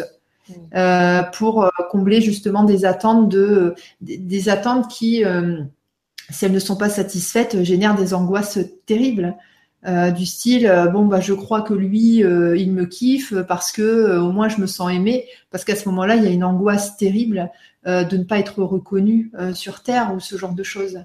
Donc voilà, parfois l'idéalisation c'est un mécanisme de survie qui est tout à fait sain. c'est voilà, c'est de la survie et c'est sain. Mm. Ok Christelle, merci pour ta question. Alors une question de Marilyn. Bonsoir Alexandra, bonsoir Nathalie et à tous. Comment percevez-vous la méditation? Merci. Moi, je ne peux pas m'avancer parce que je ne, je ne pratique pas la méditation. Euh, j'ai pas le temps, j'ai pas envie et j'ai pas le temps. Donc euh, non, le, voilà, c'est ça. Le, la méditation, euh, je, ne suis pas encore arrivée à ce stade-là, euh, à ce stade d'apprécier méditer j'ai envie de dire la méditation pour moi ça peut-être je m'endormirais ou quelque chose comme ça. Euh, après, euh, je sais que Michael Defay m'avait dit que euh, quand je fais du sport ou quand je bricole, ça génère en fait un état méditatif et c'est comme ça que. Enfin, il m'avait dit que voilà, dans, dans mon cas, la méditation se faisait comme ça. Mais voilà, donc je peux pas t'en dire trop, Marilyn. Ok, j'enclenche. Et puis, ce serait intéressant, euh, Marilyn, justement, que tu nous dises dans, dans ta question comment toi, tu l'aperçois aussi, euh, ce que c'est pour toi. Euh, alors, moi, la méditation, c'est un chemin où, franchement, tu m'aurais dit, il y a, allez, en 2010, tu m'aurais dit que j'allais méditer un jour, j'aurais bien rigolé. Parce que pour moi, la méditation, c'était pas pour moi. c'était pour les gens qui avaient pas de travail, euh, enfin, qui avait un peu que ça à faire d'être assis en tailleur. Euh, et puis moi, en tailleur, c'était pas confortable. Donc, euh, c'était un peu pour les gens qui avaient que ça à faire, qui portaient des gilets en laine, qui se lavaient à peine et qui faisaient des fromages dans le Larzac. Alors, ceci dit, à un moment donné, j'en ai tellement entendu parler. Moi, j'adore faire des expériences. Et je pense que si vous écoutez cette émission-là, c'est que vous aussi, vous êtes un peu. bon, des fois, il y a des traverses et qu'on teste un peu tout et n'importe quoi. Mais j'en avais tellement entendu parler que je me suis dit, bon, je vais tester. Euh, au départ, j'ai pas aimé du tout parce qu'en plus, moi, je suis une faiseuse, c'est-à-dire que j'ai besoin que ça bouge, j'ai besoin de réaliser des choses. J'ai un, j'avais et je l'ai encore un mental qui cogite beaucoup. Donc, c'était vraiment, euh, je pense que j'étais le prototype même de la nana qui n'était pas faite pour méditer. Et en même temps, tu sais, quand on voit les, les, recherches qui ont été faites, euh, on a quand même eu des, on a des mesures euh, qui ont été faites sur des, des, moines. Alors moi, je suis pas devenue une moine, hein, euh, je médite pas 10 heures par jour du tout. Il y a des mesures qui ont été faites sur l'impact sur plein de domaines, hein, sur la, stabilité émotionnelle, sur la santé psychologique, sur la, santé physique aussi, que je me suis dit bon, on va peut-être tenter donc j'ai tenté et je t'avoue qu'aujourd'hui, euh, si je ne médite pas, et mon entourage aussi. Ça va aller une journée, deux journées, trois journées. Au bout de quatre journées, c'est pas euh, que je vais me mettre à étriper le chat, mais euh, je vais être beaucoup moins stable émotionnellement. Je vais pouvoir être plus embarquée par mon mental, justement. Donc pour moi, la méditation, c'est vraiment, c'est comme tu nous demandes, j'ai zapper le prénom, c'est Marilyn. Marilyn. Euh, comme tu nous demandes euh, euh, ce que c'est notre perception de la méditation, bah, pour moi, ça me permet d'avoir une vraie stabilité. Aujourd'hui, je commence toutes mes journées par de la méditation. Alors après, la méditation, il y en a plein de, méthodes. Moi, j'ai envie de te dire que c'est l'idée de, trouver celle qui te convient.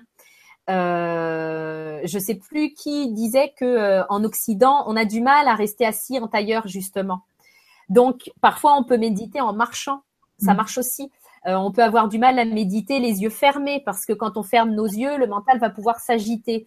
Et comme on a une espèce de croyance qui signifie que la méditation égale ne rien penser, alors que c'est pas ça du tout, euh, c'est égal à ne rien faire pour moi, puis à regarder, à être spectateur de ce qui se passe. Mais comme on croit que euh, ben, c'est ne rien penser, c'est ça qui fait qu'on se dit ah ouais, ben, je suis pas faite pour ça, ça marche pas parce que j'ai pensé à plein de trucs. Ben oui, oui, euh, surtout quand tu démarres. Donc, euh, c'est vraiment parce qu'on met des attentes. Tu sais, on est pour moi dans une société de performance et même en méditant, faudrait être performant. C'est un truc de fou. Donc, faut qu'on soit performante dans nos rôles de maman, au boulot, en tenant notre maison. Et maintenant, faudrait qu'on soit faudrait qu'on soit euh, performant en méditant.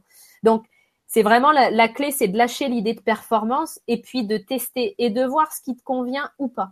Donc pour moi, la méditation, la perception que j'en ai, c'est que ça fait partie de mon hygiène mentale. On a une hygiène corporelle. Euh, ça, on n'a plus à nous l'apprendre.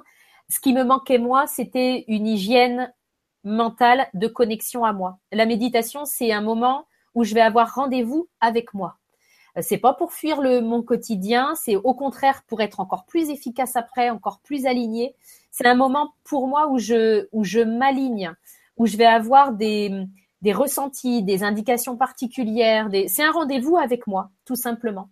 Euh, je fais une petite parenthèse là-dessus, Alexandra, parce que on, on arrive à l'été, on arrive aux vacances, et ce que je constate, parce que forcément, au niveau de l'accompagnement de mes clientes, c'est j'ai très peu de clientes qui arrivent à travailler avec moi en étant déjà méditantes.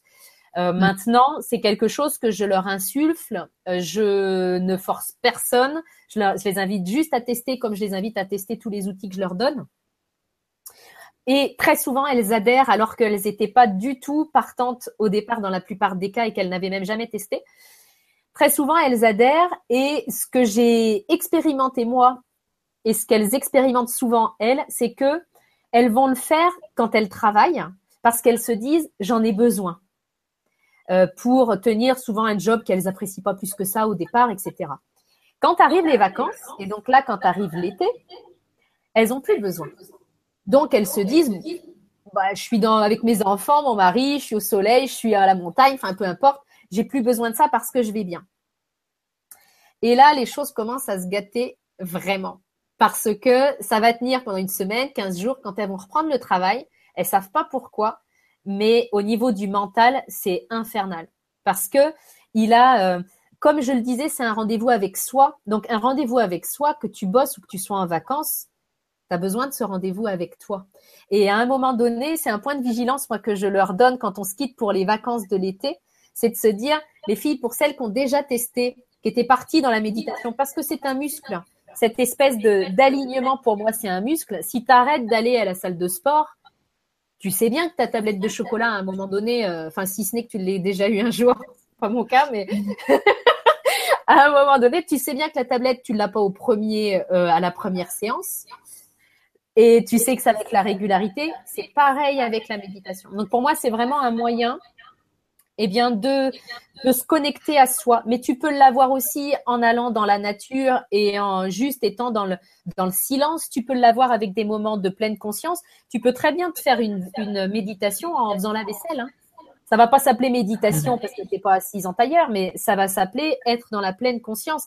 Et c'est ça pour moi. C'est juste faire en sorte que tu arrêtes d'alimenter le mental.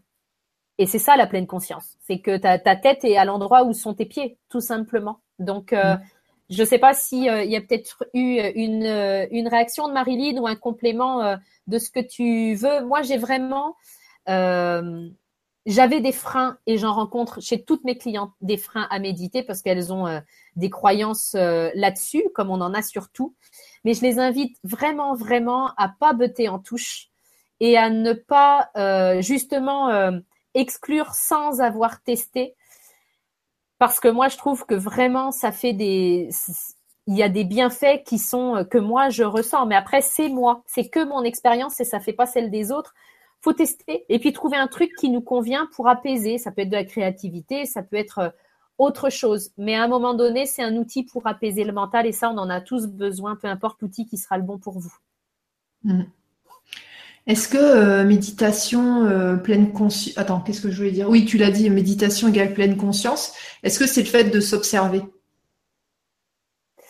Euh, Alors, ça pourrait être lié... En fait, moi, si tu veux, si je m'observe, j'ai l'impression qu'il y a, il y a comme une... Tu vois, je suis pas en train de faire la vaisselle, je suis en train de me regarder faire la vaisselle. Mmh. pour moi, c'est vraiment... Non, je la fais, mais par contre, tu vois, au lieu de d'être dans le et ça, on va tous se retrouver là-dedans. Je fais la vaisselle, mais je me dis ah ouais, alors attends, fallait que oh, fallait que je l'appelle et puis je l'ai pas fait. Oh là là, est-ce que je vais avoir assez de sous pour euh, pour finir le mois? Ah, puis il fallait que je ta tête, elle, est pas là. Donc pour moi, c'est l'idée de ramener ta tête à l'endroit où sont tes pieds. Je fais la vaisselle, ça veut mm. dire que je vais me concentrer sur mon corps. Tu vois, mm. ça peut être ça. Ça peut être, je me concentre, je sens de l'eau. Elle est comment Elle est à quelle température? Ça glisse. Tiens, j'ai l'éponge.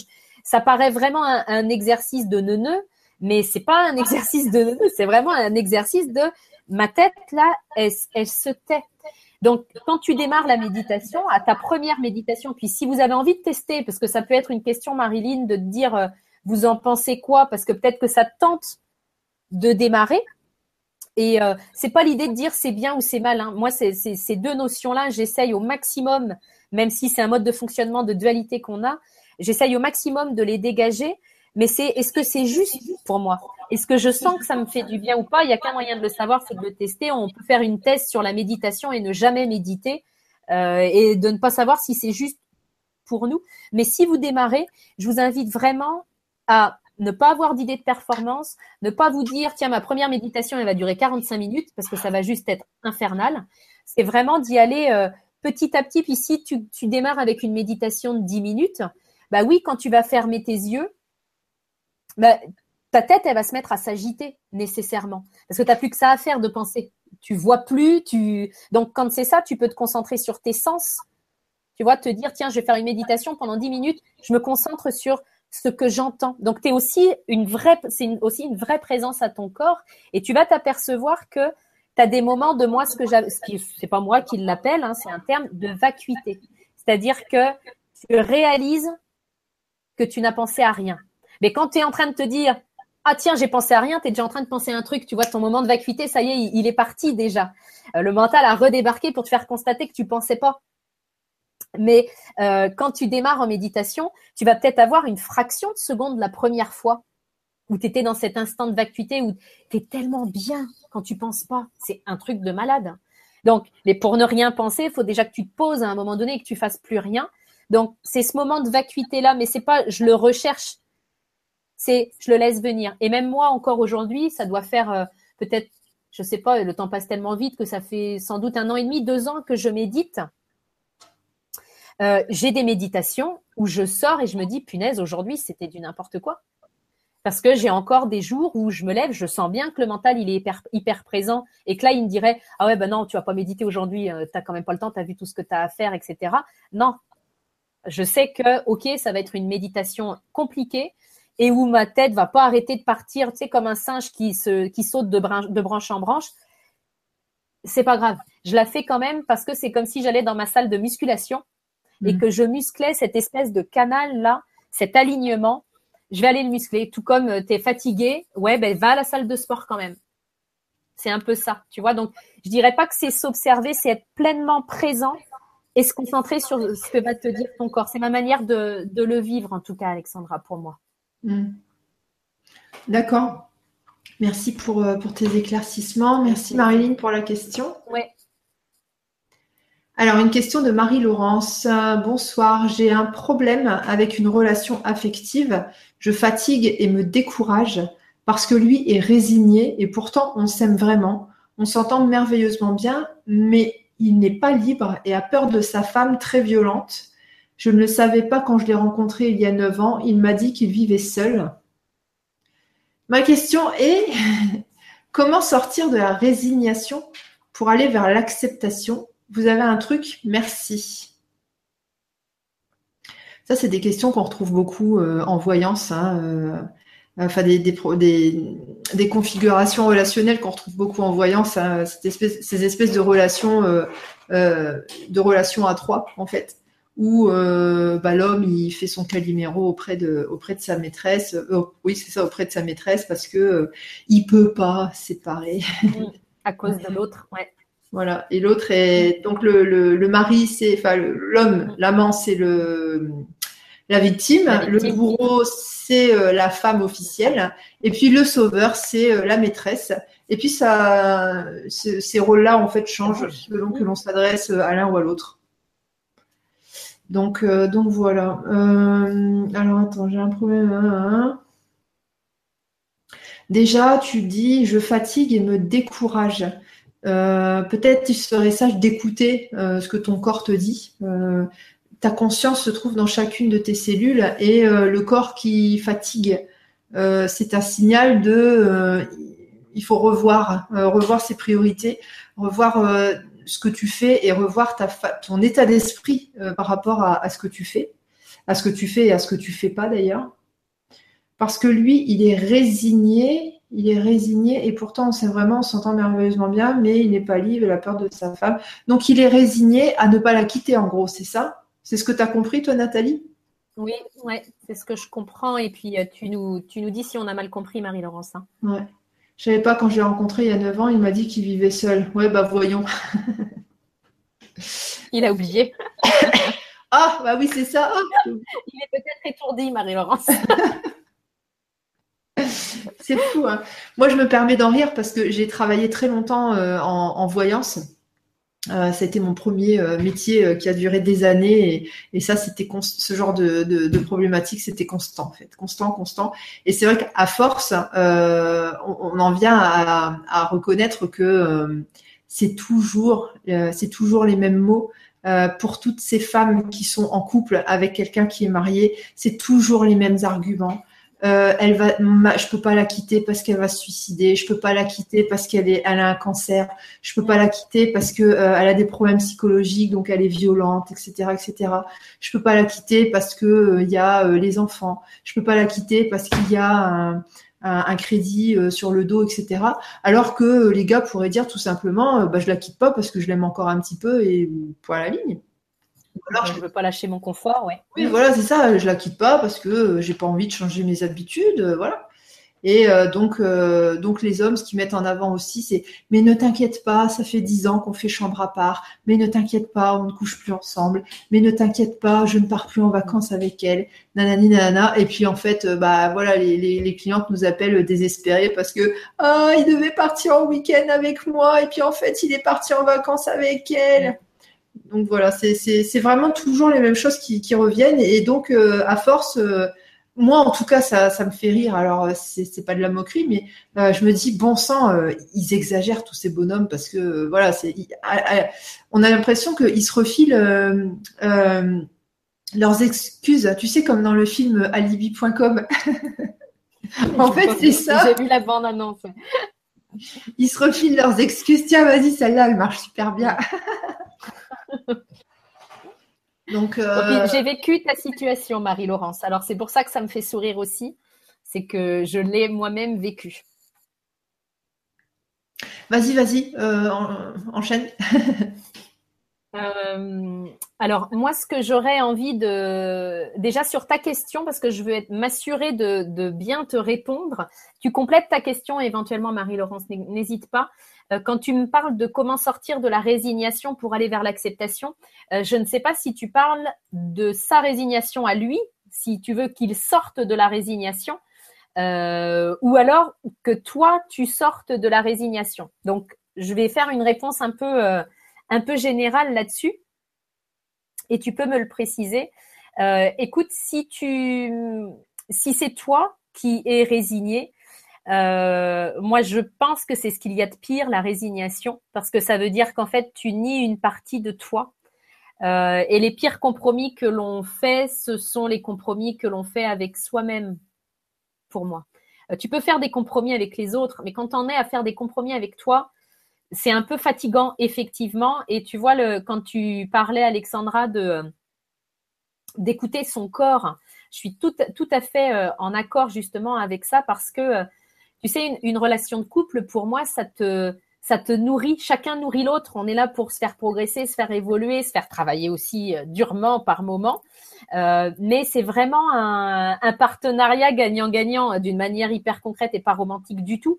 Pour moi, c'est ça ton, ton couple. À partir du moment où tu me dis que la relation de couple, euh, elle te fatigue et que elle te décourage, il y a pour moi comme un, déjà un, un signe que t'envoies ton corps à te dire, Marie-Laurence, il y a quelque chose qui n'est pas aligné dans ce que tu vis là en ce moment, euh, qui n'est pas aligné soit par les, modalités euh, pratiques de l'organisation de ta, vie de couple, parce que je ne sais pas comment, euh, comment ça s'organise entre vous, mais de toute évidence, il y a quelque chose qui, n'est pas aligné. Donc après, tu as deux formules. C'est vraiment de te dire, Qu'est-ce qui n'est pas aligné? Ton corps, là, à se fatiguer, se décourager, il veut te dire quoi? Qu'est-ce qui n'est pas aligné dans cette relation-là? Comment ça se passe concrètement dans le quotidien? Euh, et que toi tu vis mal et qui n'est pas en harmonie avec ce que tu veux vraiment? Il y a pour moi comme euh, un problème de pose de limite dans ces situations-là. C'est juste que la limite elle est hyper perméable. C'est vraiment une une question de réfléchir pour toi. moi, il y a un exercice en coaching que j'aime beaucoup euh, et je te le donne. C'est vraiment de te dire ok dans cette relation-là que tu vis, qu'est-ce qui serait génial? Qu'est-ce que vraiment tu trouverais génial? Qu'est-ce que tu trouverais, qu'est-ce que tu trouves inacceptable? C'est-à-dire que là, la, limite, elle est très claire. S'il va là-dedans, c'est du non-retour. C'est vraiment non, ça je ne l'accepte pas. Et au milieu, bah, c'est les compromis que tu vas faire non pas avec toi, parce que là, euh, tu es dans l'inacceptable sinon. Donc, tu fais pas de compromis avec toi. Tu peux en faire éventuellement avec lui en tenant compte de ses problématiques, de ses priorités, de voilà, de ses contraintes entre guillemets, parce qu'il est le seul à se les créer. Hein. Mais c'est important de faire ça parce que tant que tu poses pas ça noir sur blanc, les limites, tu sais même pas où elles sont. Et peut-être que justement ta fatigue, elle est là parce que tu tolères des choses alors qu'elles sont pour toi inconsciemment dans la colonne c'est inacceptable. Et à travailler dans la colonne inacceptable, c'est du respect de toi que tu perds. C'est-à-dire que là, vraiment, il y a comme une, pose de limite claire. Et si la limite convient aux deux, parce que tu connais maintenant, autant il y a neuf ans, tu connaissais pas sa situation, mais aujourd'hui, tu la connais. Donc, c'est vraiment euh, parce que tu sais, il y a aussi ça, il y a le côté de se dire, oui, mais je savais pas au départ. Ben oui, mais maintenant tu le sais. Et pourtant, tu, continues dans cette relation-là. Encore une fois, comme on disait au tout début, c'est parce qu'elle comble certains de tes besoins, mais elle ne les comble pas tous. Donc, est-ce que tu peux trouver un moyen de combler toi tes besoins ailleurs, enfin par d'autres moyens, hein, c'est pas forcément avec un homme, hein, mais euh, dans une croissance personnelle, dans développement d'autres activités. Si jamais c'est des besoins fondamentaux très très précieux pour toi et qui passent par le couple, ben c'est peut-être que tu, tu, as un terme à mettre ou à réinventer votre, votre relation euh, autrement. Mais pour moi, dans, dans l'acceptation, ben oui, déjà, c'est d'ouvrir les yeux sur comment tu vis cette relation-là et comment ça, se, ça s'organise dans ta vie aujourd'hui. Euh, déjà là, tu as un beau travail d'acceptation à faire, c'est juste de voir les choses. Et pour moi, ton acceptation peut aussi, euh, le fait de sortir de la résignation, ça peut passer par faire l'exercice que je te disais tout à l'heure et par te dire, est-ce que par moment, voire même souvent, je m'aperçois que je travaille dans l'inacceptable? Et parfois, c'est ça qui pêche parce que, ouais, pour obtenir des miettes de temps ou des miettes d'affection, euh, il y, a, un dicton qui disait ni hérisson ni paillasson. C'est, des fois, euh, des fois, ouais, on a l'impression d'être un peu un paillasson et, euh, disponible à la demande c'est pas comme ça que ça se joue et parfois notre corps nous dit non, tu, vaux mieux que ça et c'est autre chose qu'il te faut ou alors avec la même personne mais autrement. Et tu peux aussi peut-être réinventer les choses. Mais quoi qu'il en soit, la même chose que pour Alexandra, euh, l'excuse de euh, c'est pas moi, c'est elle, euh, ça fonctionne pas ça. Donc surtout ne pas nourrir ne pas nourrir ça parce que ça lui enlève de la puissance et ça le maintient dans son rôle de victime. Alors qu'il y a une pleine responsabilité et de toi et de lui dans cette relation-là. Hmm. tout à fait. Euh, si j'étais à ta place, Marie-Laurence, moi je me dirais, ok, euh, qu'est-ce qui me fatigue? Donc pareil, listing. Et puis euh, je dirais, bah, le plus important dans ma vie, c'est moi, puisque c'est moi qui crée mon champ de réalité. Donc tout ce qui me fatigue, ça veut dire que, comme tu nous disais tout à l'heure, c'est pas aligné. Ça veut dire que c'est pas ma prochaine étape, ça ne doit pas être mon présent, ça ne doit pas être mon futur, et dire stop voilà, ces choses-là qui me fatiguent, je dis stop. Et après, s'il n'est pas content, euh, il bouge. S'il n'est pas content, il bouge. Toi, tant que tu as formulé tes intentions globales de je veux vivre ça en couple, je veux m'entendre merveilleusement bien avec quelqu'un, je veux nanani nanana, tu fais ta liste. À partir du moment où tu as formulé ton intention et que tu suis les, tes ressentis physiques, donc ta fatigue, euh, tout ça, ça va t'amener en fait à la pleine réalisation de tes intentions. Alors peut-être que sous-jacent à tout ça, euh, il y a euh, chez toi une, une, une interdiction, une crainte euh, d'être en couple officiel. Ça, c'est possible. c'est vrai qu'il y a beaucoup de, il y a beaucoup de facteurs qui s'entremêlent, donc il n'y a pas une réponse, une réponse qui pourrait englober tous ces facteurs, mais il y a, il y a un réel questionnement à entamer, ça c'est sûr. et de commencer par justement les limites, hein, ce qui est acceptable ou non, et voilà, qu'est-ce qui me fatigue. Mm. Et commencer à mettre de côté comme ça, mais c'est vrai que c'est pas, c'est pas évident. Et il y en a beaucoup, beaucoup, beaucoup, beaucoup, beaucoup, beaucoup des femmes qui vivent comme ça dans l'ombre. Après, euh, comme disait, euh, enfin comme me dit souvent Marcel de la Faille, euh, parfois il faut savoir dire non à certaines choses qui sont pas à 100% satisfaisantes. Et le fait de dire non à ça, il y a la chose très très très très satisfaisante qui peut arriver. Si on accepte, comment dire, du, si on accepte de la mauvaise qualité, il ne faut pas reprocher d'utiliser des choses de mauvaise qualité ou d'expérimenter des choses de mauvaise qualité parce qu'on les a acceptées. Parfois, il faut savoir dire non, je veux pas euh, de ce truc-là parce qu'il est de mauvaise qualité. Je vais euh, continuer à, enfin, je vais laisser venir ou continuer à chercher euh, ce nouveau truc de bonne qualité. C'est ça aussi l'abondance, hein, c'est savoir dire non à certaines choses pour laisser venir du mieux par la suite. Ça, ça vient de chercher sur le id. Tu vois, parce que souvent, oui, tu vas t'accrocher à une relation où tu n'es pas forcément hyper euh, hyper épanouie, hyper comblée parce que tu te dis, tu as peur de te retrouver toute seule, tu as, des freins à ça. Donc, euh, donc oui, c'est important ce que tu dis, effectivement. Mm. Ok, euh, merci. Alors, une question de Vas Angel. bonsoir, depuis un an, j'ai beaucoup... Attends, quelle heure il est? Oui, 9h30. On fait encore quelques questions, ça te va? Oui, si tu veux. Je la vois euh, pas celle-là par contre. C'est en page 2. Tu vas me la dire du coup. Ah, il y a plusieurs pages. Oui, je vais vous avoir aussi au début, ouais. ah oui, d'accord. Donc, euh, bonsoir. Ah oui, oh bah oui. oui, il y a trois pages. il y a trois pages, ok. je me disais, euh. on a le temps, on est large, on peut largement aux questions. En fait, non. Bon, alors vas-y. Euh, qu'est-ce que je disais? Euh, Tu regarderas en même temps, c'est une, question qui résonne particulièrement, comme ça, pour euh, terminer l'émission. voilà, a une question qui te plaît particulièrement. D'accord. Alors, Vassengel, bonsoir. Depuis un an, j'ai beaucoup changé, une remise en question et un éclairage qui m'a permis d'évoluer en tant que personne. Par contre, depuis des mois, ma vie est bloquée sur tous les niveaux. Je stagne et c'est difficile parfois de continuer à évoluer dans cette situation. Quel serait ton regard? Alors attends, moi je relis ta question. Beaucoup changé, remise en question, éclairage, évolué. Hein. Par contre, des mois, ma vie est bloquée. Donc, euh, les manifestations, euh, enfin, ce qui se passe dans ta vie de tous les jours est un reflet euh, de ce qui se passe à l'intérieur. Donc, forcément, si toi, tu changes beaucoup à l'intérieur, ton monde extérieur, en fait, il va commencer à changer et à un moment donné, il y a un autre changement à l'intérieur. Donc, du coup, ce changement-là ne peut pas se concrétiser parce qu'il n'a pas été stabilisé à l'intérieur. Donc, euh, ça va sans cesse bouger et en fait, finalement, rien ne se manifeste. Euh, donc, c'est pas très grave, en fait, euh, qu'il n'y ait pas de, de, grosses manifestations concrètes, euh, certainement au niveau travail, au niveau relationnel, etc. C'est simplement que tu es, une, enfin pour moi en tout cas, tu es dans une période où tu dois euh, euh, en fait, tu as posé à un moment donné des intentions, des intentions de vivre certaines expériences, des intentions d'être quelqu'un euh, avec certaines particularités. Là, tu es en train d'intégrer ces nouvelles choses. Tu es en train de devenir celui que tu as, celui ou celle, celui beaucoup changé et donc tu es en, train de devenir celui que tu as, voilà, que tu voulais devenir.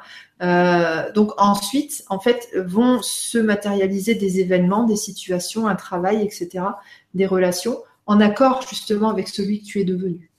Donc, euh, donc il faut, euh, enfin voilà, laisse faire, laisse faire. En tout cas, ne t'inquiète pas de cette non matérialisation de projets, d'événements, etc. Euh, puisque le fait de t'inquiéter, tu vas nourrir cette absence-là et elle va peut-être se perpétuer euh, dans le temps.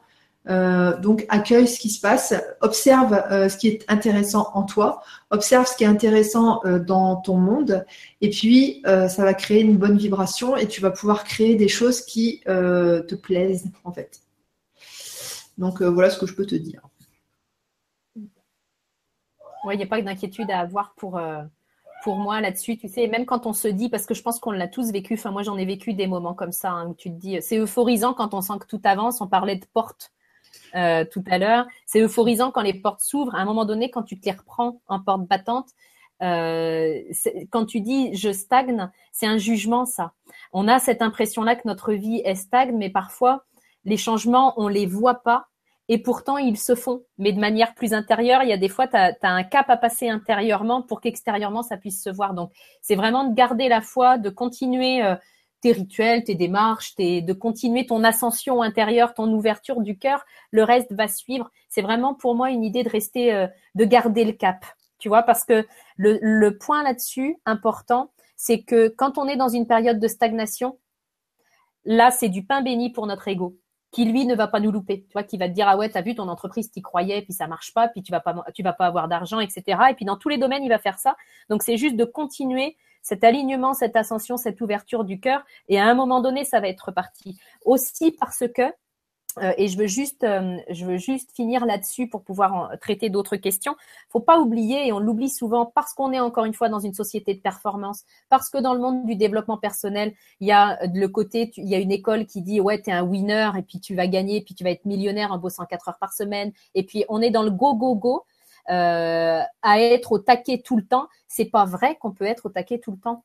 Nous sommes des êtres cycliques. La nature est cyclique, on l'est aussi. Et des fois, quand tu es dans une période qui stagne, c'est juste que tu es, es en hiver dans ta vie. Donc, c'est normal que cette période-là de ta vie soit une période où tout stagne, mais il y a le printemps qui va arriver derrière. Donc, c'est des fois des, des, périodes où on a plus le, besoin d'être euh, l'ours en hiver. Euh, il n'est pas, euh, il est pas en train de chasser ou il hiberne. Et nous, c'est la même chose. En hiver, ouais, tu vas peut-être avoir besoin de plus nourrir ton intérieur, prendre le temps. Tu as peut-être un livre à écrire, tu as peut-être des notes à prendre, une formation à faire, mais un truc doux et centré sur toi. Et au printemps, ça va, ça va repartir euh, plein gaz. Donc, c'est toutes les saisons ont leur utilité. C'est vrai qu'on préfère le printemps et l'été que l'hiver. Euh, et en même temps, toutes les saisons font partie de notre vie, toutes les saisons font partie de nos cycles de vie encore plus pour nous les femmes. Donc il y a vraiment un, ok, on accepte, on résiste pas et on, continue le chemin intérieur et ce qui est à l'extérieur va finir par, euh, par se modifier euh, comme on le souhaite. Merci Nathalie. Euh, je me permets de prendre la réponse de Marie-Laurence en page 3. Qui nous dit non, non, il ne fait pas son caliméro, il ne dit rien. Ce sont les voyants qui me disent tout ça. Pour l'instant. Alors, pour l'instant, elle le drogue, elle est perverse narcissique et elle lui a pris tout son argent. Et je sais qu'elle va le mettre dehors bientôt. Il est très malade, elle n'en veut plus. On se voit deux jours par mois, mais parfois je le bloque pendant des mois. Pas assez, Marie-Laurence. Bon, alors Marie-Laurence, euh, tu es tombée dans le dans, le, piège des centres de voyance. Alors attention, je ne dis pas de mal des médiums. Il faut savoir que euh, quand on bosse dans un centre de voyance, on reçoit une pression terrible de la part des consultants qui nous disent euh, ne pas vouloir euh, qu'on leur fasse de complaisance, mais malgré tout, ils ne supportent pas qu'on leur dise des choses qui sont hors ce qu'ils attendent, parce qu'ils partent du principe où ils payent, et ils payent très cher les consultations de voyance en centre. Et comme ils payent très cher, eh ben, on doit apaiser leurs angoisses et donc on doit répondre, enfin leur dire ce qu'ils ont envie d'entendre. Euh, et le problème, c'est que ça monte crescendo d'une consultation sur l'autre. Euh, et on arrive au bout de quelques mois de consultation à des scénarios euh, comme tu peux le montrer là, c'est-à-dire des médiums certainement qui te disent qu'elle se drogue, qu'elle est perverse narcissique, qu'elle lui a pris tout son argent, etc., etc. Peut-être que c'est alimenté aussi parce que lui, il peut dire. Euh, quand tu dis ouais, je sais qu'elle va le mettre dehors bientôt, donc ça c'est pareil, c'est des discours de médium. Euh, bien évidemment, tous les voyants, enfin toutes les personnes qui consultent des voyants pour ce genre de, difficultés relationnelles euh, à mon maîtresse, c'est toujours pareil. Vous inquiétez pas, elle va bientôt le mettre dehors. Vous inquiétez pas, nanani nanana. Et puis en fait, dix ans plus tard, ça n'arrive pas. Donc voilà, il est très malade, elle n'en veut plus. Si vraiment elle n'en voulait pas, elle l'aurait déjà dégagé.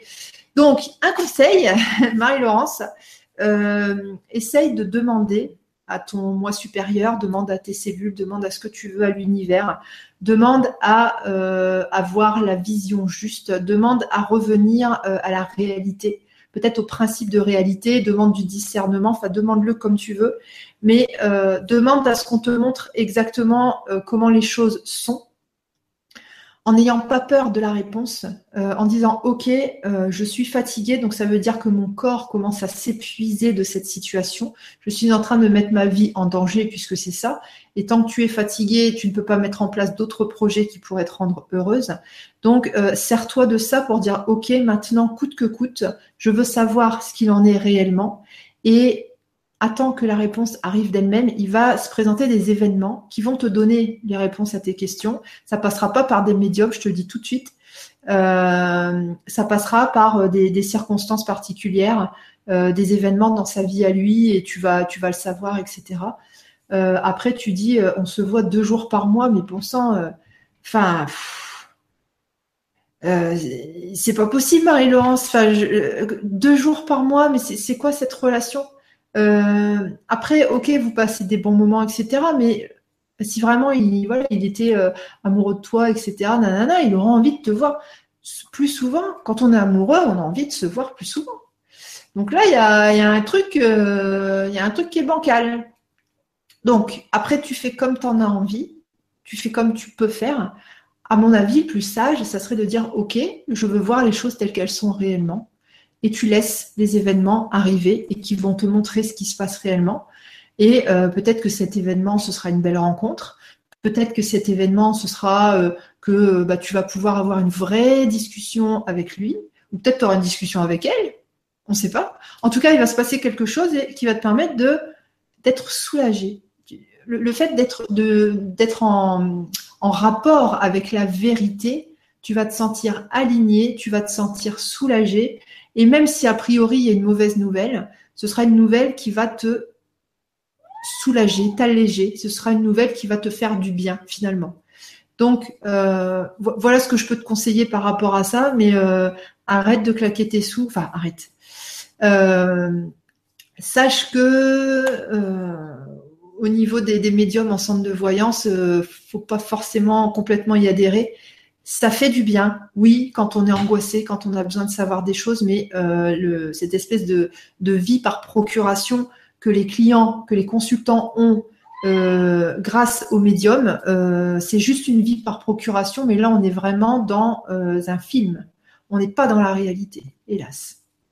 Et c'est pour ça qu'il y a autant de consultants qui portent plainte contre les cabinets de voyance. De toute façon, vous n'avez qu'à regarder les conditions générales de vente ou d'utilisation des plateformes de voyance, bah, vous allez bien rire. Lisez tout ça et vous verrez, euh, vous verrez à quel point ils sont ultra super protégés au niveau, euh, légal parce que effectivement, euh, c'est non pas que ce soit des escrocs, c'est vraiment une co-création qu'il y a entre les consultants et les médiums parce que les consultants ne veulent entendre que ce qu'ils veulent, ne, veulent entendre qu'une certaine vérité et partent du principe où bah, ils payent cher, donc la médium, elle est là juste pour faire comment on dit sans dire de gros mots, euh, pour faire euh, la, euh, la call girl, pour réaliser tous les désirs du consultant. Voilà, en gros, c'est ça. Qu'est-ce que tu en penses, toi? Bah écoute, moi la voyance, ça mérite un peu le poil. Hein. Je suis désolée, je ne peux pas le cacher. je comprends, je comprends vraiment qu'à certains moments dans notre vie, on ait besoin d'être rassuré. Euh, moi, j'ai vécu des expériences où c'était même plus aller se rassurer, euh, c'était devenu une consommation. C'est-à-dire que ma vie me convient pas, mais je vais aller me nourrir de l'espoir qu'elle va changer en allant consulter quelqu'un qui me dit vous en faites pas, ça va changer, vous en faites pas, vos rêves vont se réaliser, vous en faites pas, etc. et moi, je suis euh, très. Euh, c'est quelque chose qui ne m'attire pas du tout aussi parce que j'ai eu cette expérience-là dans ma famille, hein, de, de, cette personne euh, qui consultait les voyantes, qui mettait un fric fou là-dedans alors qu'elle n'avait pas d'argent pour faire autre chose. et, et c'était une vraie dépendance. C'était dites-moi que ça va s'arranger. Bah oui, on lui disait toujours que ça va s'arranger. les choses qui lui ont été prédites ne sont jamais arrivées. Alors oui, on peut se dire elle est allée voir une nulle, peut-être. Mais en même temps, je pense que le, plus dangereux là-dedans, c'est que ça t'enlève le pouvoir sur ta vie. C'est-à-dire qu'à un moment donné, tu arrives dans un truc de fou où tu vas consulter, on va te dire, vous en faites pas, ça va se passer. Toi, tu rentres chez toi, tu te dis, c'est bon, il y a qu'à attendre, ça va bien se passer. Ouais, mais manque de bol. Oui, ça se serait peut-être passé si tu avais bougé tes fesses et fait ces actions-là. Mais comme tu as été la voir et qu'elle t'a dit tout est tracé, pour moi, tout n'est pas tracé. On peut te dire un truc, si tu continues comme ça, etc., et que tu suis toujours ton cœur, etc., et pas ton ego, tu vas passer par ce chemin-là. Ouais, mais si tu l'écoutes, ok, tu vas prendre les petites routes. C'était pas le plus rapide, c'était pas l'autoroute, c'était le chemin de traverse. Mais parce que tu as écouté ces conseils-là, bah, tu t'embarques dans un chemin de traverse complètement hallucinant. Et ça, pour moi, il est là le danger parce que tu vas t'accrocher à des choses qui sont pas là. Tu vas pas creuser des trucs alors que ça aurait été juste pour toi.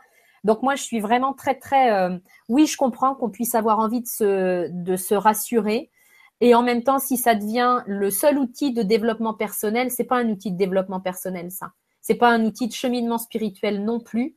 Euh, c'est un outil pour moi de, de, consommation et de qui convient euh, quand. Puis je vais peut-être être être très transparente, hein, Marie-Laurence, et puis puis voilà, c'est vraiment ce qui me vient. Pour moi, c'est un outil de déresponsabilisation clairement. Donc, euh, et je comprends parce que se responsabiliser, mettre en place des actions, travailler sur soi, aller rencontrer ses besoins, ses valeurs, etc., cheminer, ça coûte. Ça coûte du courage, ça, ça coûte des efforts, ça. Et des fois, c'est plus simple d'aller voir une voyante qui va me dire que tout va s'arranger. Donc, moi, je vous invite à, à maintenant que vous le savez en plus, qu'a priori, elle, va le quitter et que ben, je vous invite à vous reconnecter à vous. Vous avez l'info, ok, mais écoutez votre corps, parce que peut-être que votre corps, il vous dit, punaise, attends pas que ce soit elle qui le quitte, ça fait quoi ce sens-là? Ce sera même pas lui qui t'aura choisi, c'est parce qu'elle, elle en voulait plus. Donc, ok, on, y va et écoute ton corps, écoute ton corps, tu les as, tu as les réponses en toi. Donc euh, vraiment, euh, moi sur la voyance, c'est un truc, euh, c'est un business. Alors, je crache pas sur les business, hein, on est tous là pour, pour, on paye pas nos, notre DF avec des bisous, mais il y a business et business pour moi. Donc. Euh, J'ai une grosse facture de 700 euros de DF. J'aurais dit, ah, je peux vous payer un Vous venez à un pique-nique LGC, on vous fera des câlins. Un gros câlin. Il y a Marie-Laurence qui répond Il habite loin, en page 4. Euh, non, c'est vrai, depuis deux mois, il est drogué, je le vois. Et la voyant, je ne la paye pas, je suis médium moi aussi. Et je ne me sens pas en danger. Ok, pas de souci. Euh, par contre, depuis 9 ans, euh, il, n'a donc pas eu le temps de déménager. Enfin, je sais pas. C'est qu'il fallait que tu passes par là, Marie-Laurence. Donc mm. c'est juste le fait que voilà, tu fatigues, tu décourages, tu écoutes ton corps. Voilà, écoute ton corps, écoute ton cœur, et puis tout est parfait. Hein. Donc, il euh, n'y a pas de souci. Et en plus, si, si tu dis que tout est OK, il euh, n'y a, y a, pas, y a pas de souci. Mais ce que, ce que j'aime, c'est que ça nous a permis d'élargir parce que vous l'avez compris, quand on répond à vos questions, on, on répond plus que à Marie-Laurence, plus que. Euh, c'est voilà, ça nous permet d'aborder des thèmes qui parfois déchaînent nos passions et et nous permettent de nous emballer en, en, en parlant de voyance, en parlant de, de thèmes de vie qu'on est tous amenés à rencontrer. Donc c'est ça le gros avantage et ça dépasse, euh, ça dépasse ta situation personnelle, Marie-Laurence. C'est normal qu'on déborde. Hum, hum, hum, Donc écoute, plein de bonheur en tout cas, c'est ce qu'on peut te souhaiter. Après, euh, ouais, Marie-Laurence, tu dis, la voyance, je ne la paye pas, je suis médium moi aussi. Peut-être tu fais des échanges avec des copines. Euh, par expérience, donc il y a une ouais, il y a une dizaine d'années, c'est ça, je venais de, ouais, ma fille venait de naître. Euh, j'ai euh, donc je me suis rapprochée de deux, de deux amies qui euh, étaient médiums. Donc une c'était les cartes et l'autre c'était l'écriture automatique. Oui, effectivement, elles m'ont dit des choses qui sont arrivées, mais par contre pour le sentimental, je te promets que rien, rien, rien, rien, rien n'est arrivé. et je suis restée comme ça des, des années et des années de souffrance à attendre que le fameux truc arrive. Et le truc n'est jamais arrivé. Euh, et, donc, que ce soit en écriture automatique et que ce soit en, cartomancie, et les deux personnes au départ ne se connaissaient pas, ça me sortait exactement la même chose. Quand j'allais voir d'autres médiums, ça me sortait exactement la même chose. Ce qui veut dire que euh, c'était vraiment euh, ce qui sortait dans les cartes, c'était la, projection de mes attentes, en fait. Donc, et même là où voilà, je suis relativement dans le lâcher prise, euh, bon, en couple actuellement, et la personne ne ressemble en rien du tout à ce qu'on m'avait dit euh, auparavant. Donc, euh, donc, attention. Oui, excuse-moi Alexandra, je te laisse Est-ce qu'il y a un mot que tu as dit sur lequel c'est important de rebondir? Mm. Donc, donc attention, attention à ce que les médiums te disent, même si tu les payes pas. on, il y a certaines personnes qui ont un certain pouvoir euh, pour influencer euh, les cartes. Et euh, souvent, entre médiums, on, ne, peut pas se tirer les cartes. Donc, donc voilà, moi, c'est vrai que j'ai fait une croix sur la voyance parce que oui, il y a de temps en temps des gens qui vont me dire des choses et c'est vrai, mais sur les grandes lignes, tout le monde se plante. Donc ne, ne, base pas ta vie là-dessus, surtout base ta vie sur des faits concrets, réels. Aujourd'hui, j'en suis où? Qu'est-ce qui se passe dans ma vie? Euh, qu'est-ce qui se passe de concret? Et euh, vis euh, en fonction de ce que la vie te donne et non pas en fonction de ce que tu rêves, de ce que tu idéalises. tu vois ce que je veux dire hein, Pas pas te fier plutôt sur le fait que concrètement aujourd'hui il habite loin, concrètement aujourd'hui il ne me satisfait pas au niveau sentimental puisque ça me fatigue cette relation, plutôt que de trouver des excuses euh, ah bah oui, euh, c'est pas de sa faute, c'est parce qu'il habite loin. Si l'univers il t'a mis en place une situation qui correspond pas à, ton idéal, qui correspond pas à ce que tu veux vivre, ça veut dire que simplement euh, faut savoir dire non pour laisser venir cette euh, cette relation parfaite qui t'attend puisque tu en as formulé l'intention. Vas-y. Là, c'était juste sur le mot attente que je voulais revenir, c'est que c'est un problème pour moi de la voyance, c'est que ça crée une attente. Et à ah partir du moment où tu te mets dans l'attente, au niveau de tes vibrations, tu es en train de vibrer du manque. C'est-à-dire qu'on te dit ça, ça va arriver. Du coup, tu dis ah ben c'est quand que ça va arriver? Je m'impatiente, je suis dans l'attente, donc je vibre le manque. Donc même si c'était effectivement prévu sur mon chemin pour arriver, je suis en train de le faire fuir. Je suis en train de vibrer à l'opposé de ce que je veux. Donc, c'est ça aussi pour moi le, danger de ça. Euh, et puis, encore une fois, bah, si tu as passé par là, tu passes par là. Mais pour moi, c'est des chemins de traverse parce que faudrait être capable, après ça, de faire une vraie, un vrai détachement de ce qui a été dit dans cette séance-là. Si tu fais pas ce détachement-là, tu es en train de vivre dans la passivité ou dans l'attente, pour moi. Et dans les deux, tu es en train de t'embarquer, non pas sur l'autoroute, mais sur le chemin de traverse. Ok, merci Marie-Laurence. Bah écoute, on te fait des bisous. Euh, Nathalie, je te laisse choisir euh, bah, la dernière question. Ok. Oui, alors il y en a, il y en a plusieurs que j'aurais voulu prendre, mais c'est pas grave, vous reviendrez. On refera une émission à un temps comme ça pour répondre aux autres questions. Euh, j'en ai une qui est en page 2. Oui. Alors, euh, qui était Bonsoir Alexandra et Nathalie, que pensez-vous de tous les mouvements spirituels actuels? Je me doute bien qu'il n'y en a pas un meilleur qu'un autre, mais mon ami suit l'enseignement d'un maître chaman. Et d'après toutes les personnes qui suivent son enseignement, dit, qui suivent son enseignement, d'accord, toutes les personnes qui suivent son enseignement disent qu'il faut absolument le suivre. Mon ami aussi, car c'est le seul chaman qui permet de manger nos karmas. Je savais pas que ça se mangeait et d'avancer sur la voie christique. Les week-ends sont très douloureux à suivre font, euh, physiquement. Que pensez-vous de tout cela? Merci à vous deux. Alors, cette question-là, ouais. Ok, ben, je me doutais qu'elle t'interpellerait aussi. Donc, euh... Bah alors, attends, je vais faire sortir. Vas-y. Ok.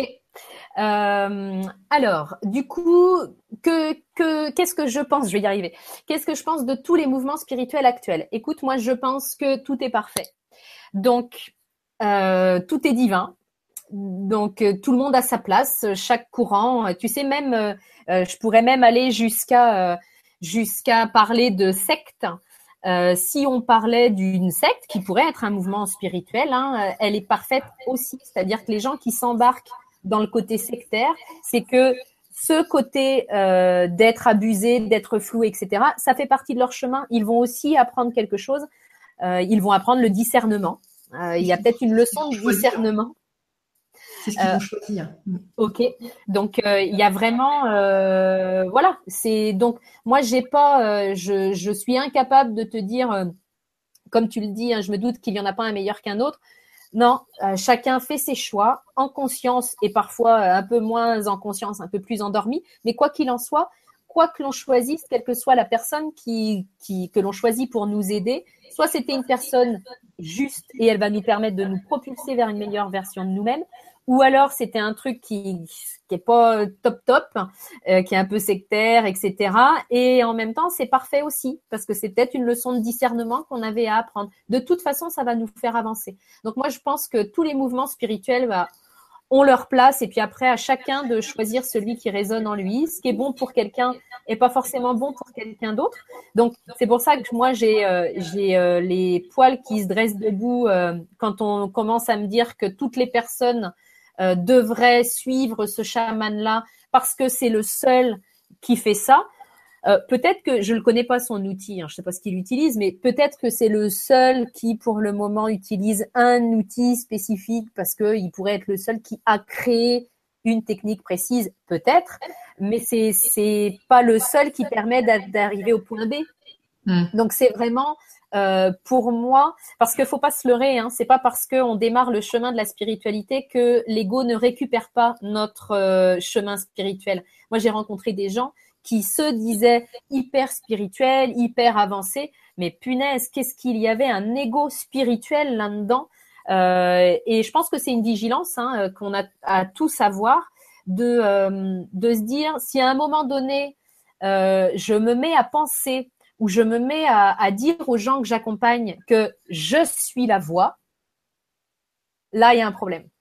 Euh, si je me mets à dire que je suis le seul et l'unique et que tout le monde devrait travailler avec moi pour atteindre l'éveil ou etc., il y a un super problème. C'est que là, je, suis dans l'ego spirituel à fond, les gamelles. Parce que la nature, enfin, moi, après, c'est mon sens pratico-pratique, hein, la nature est suffisamment bien faite pour avoir mis plusieurs spécimens capable de guider les uns et les autres. On est des millions sur cette planète à pouvoir être des, des guides pour les uns, pour les autres. Moi, je suis la première à dire tout le temps, alors je suis pas chamane, hein, mais je suis la première à dire que je suis pas là pour coacher tout le monde.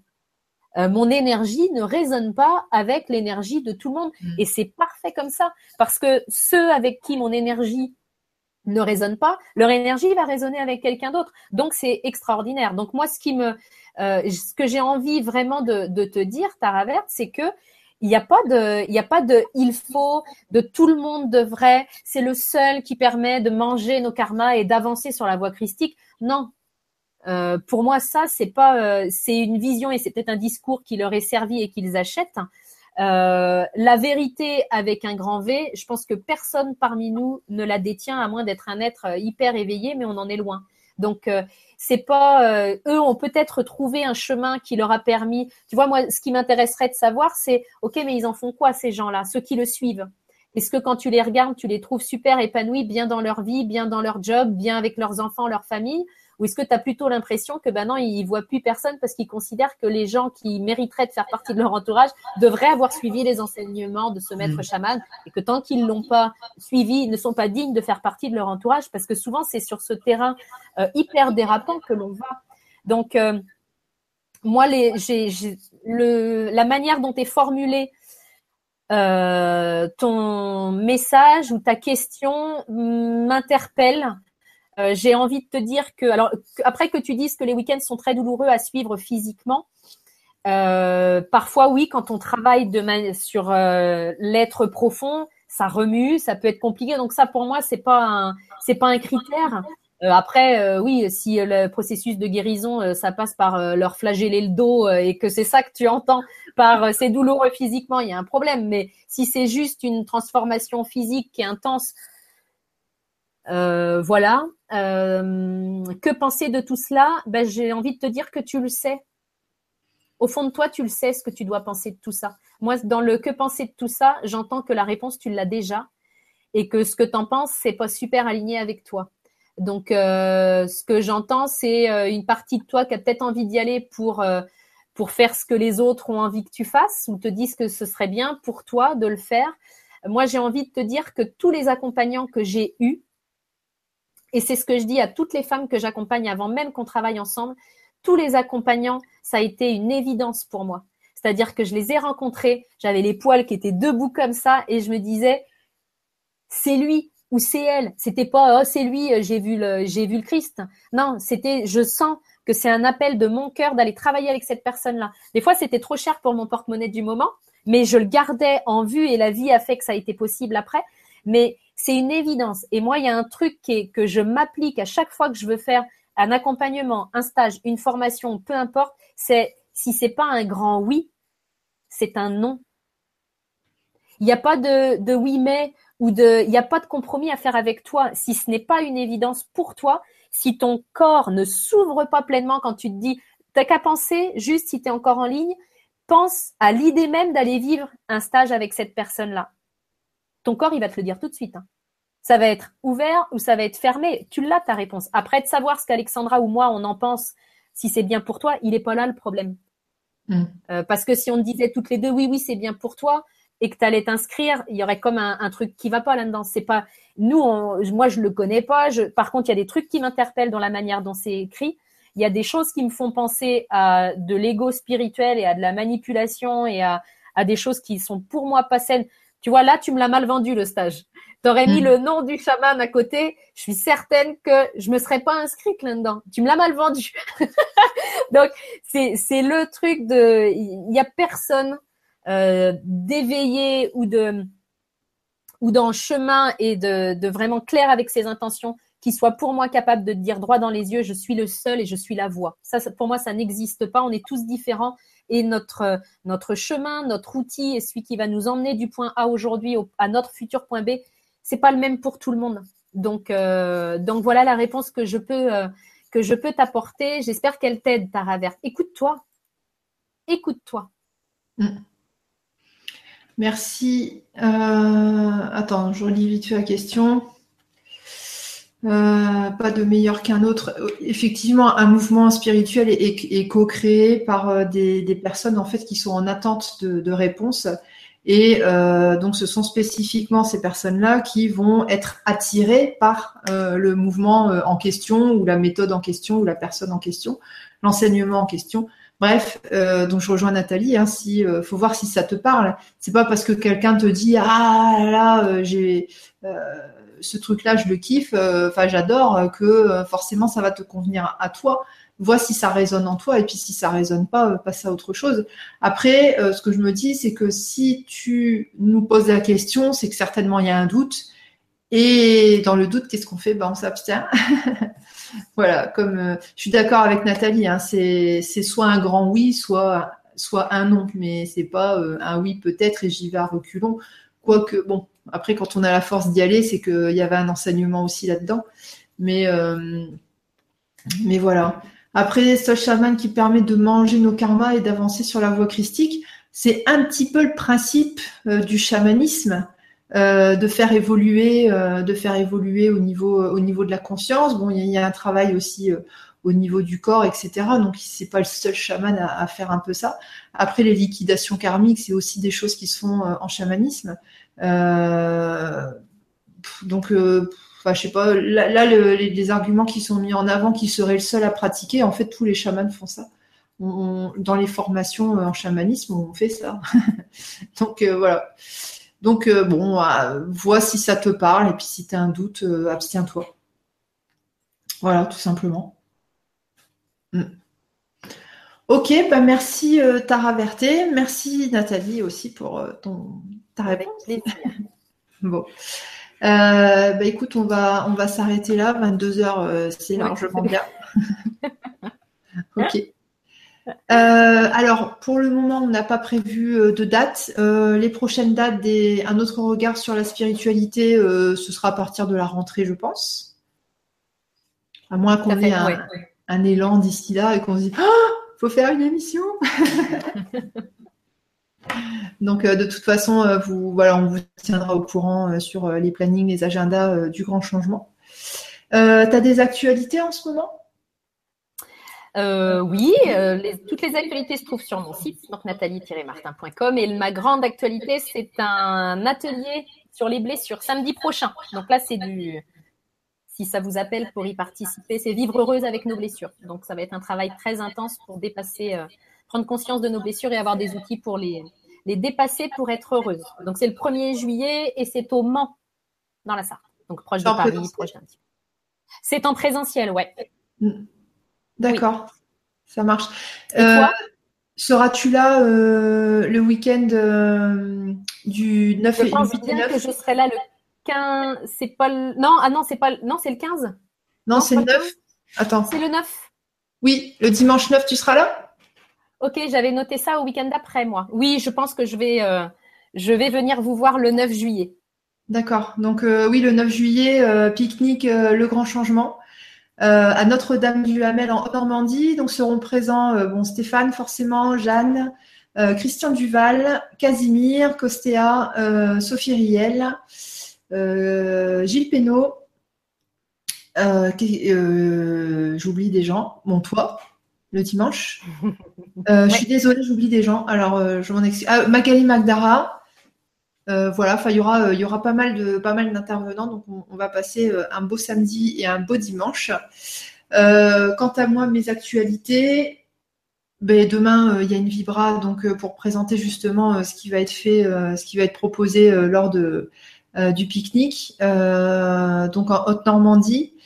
Et puis, et puis c'est tout. Et je vous reviendrai à la rentrée, ah non, fin août, fin août pour une Vibra conférence avec Rosanna Narducci, euh, auteur, euh, enfin co-auteur euh, des livres Conclave. voilà, et puis je vous retrouverai à la rentrée avec de nouveaux intervenants. et voilà. Bah, ça marche. Ben, je vous fais des gros bisous. je vous dis du coup à demain pour ceux qui seront présents. Et puis Nathalie, bah, avec plaisir, on se refait ça quand tu veux. Oui, avec grand plaisir. Prenez soin de vous et je vous embrasse également. À bientôt. Bye bye. Bye.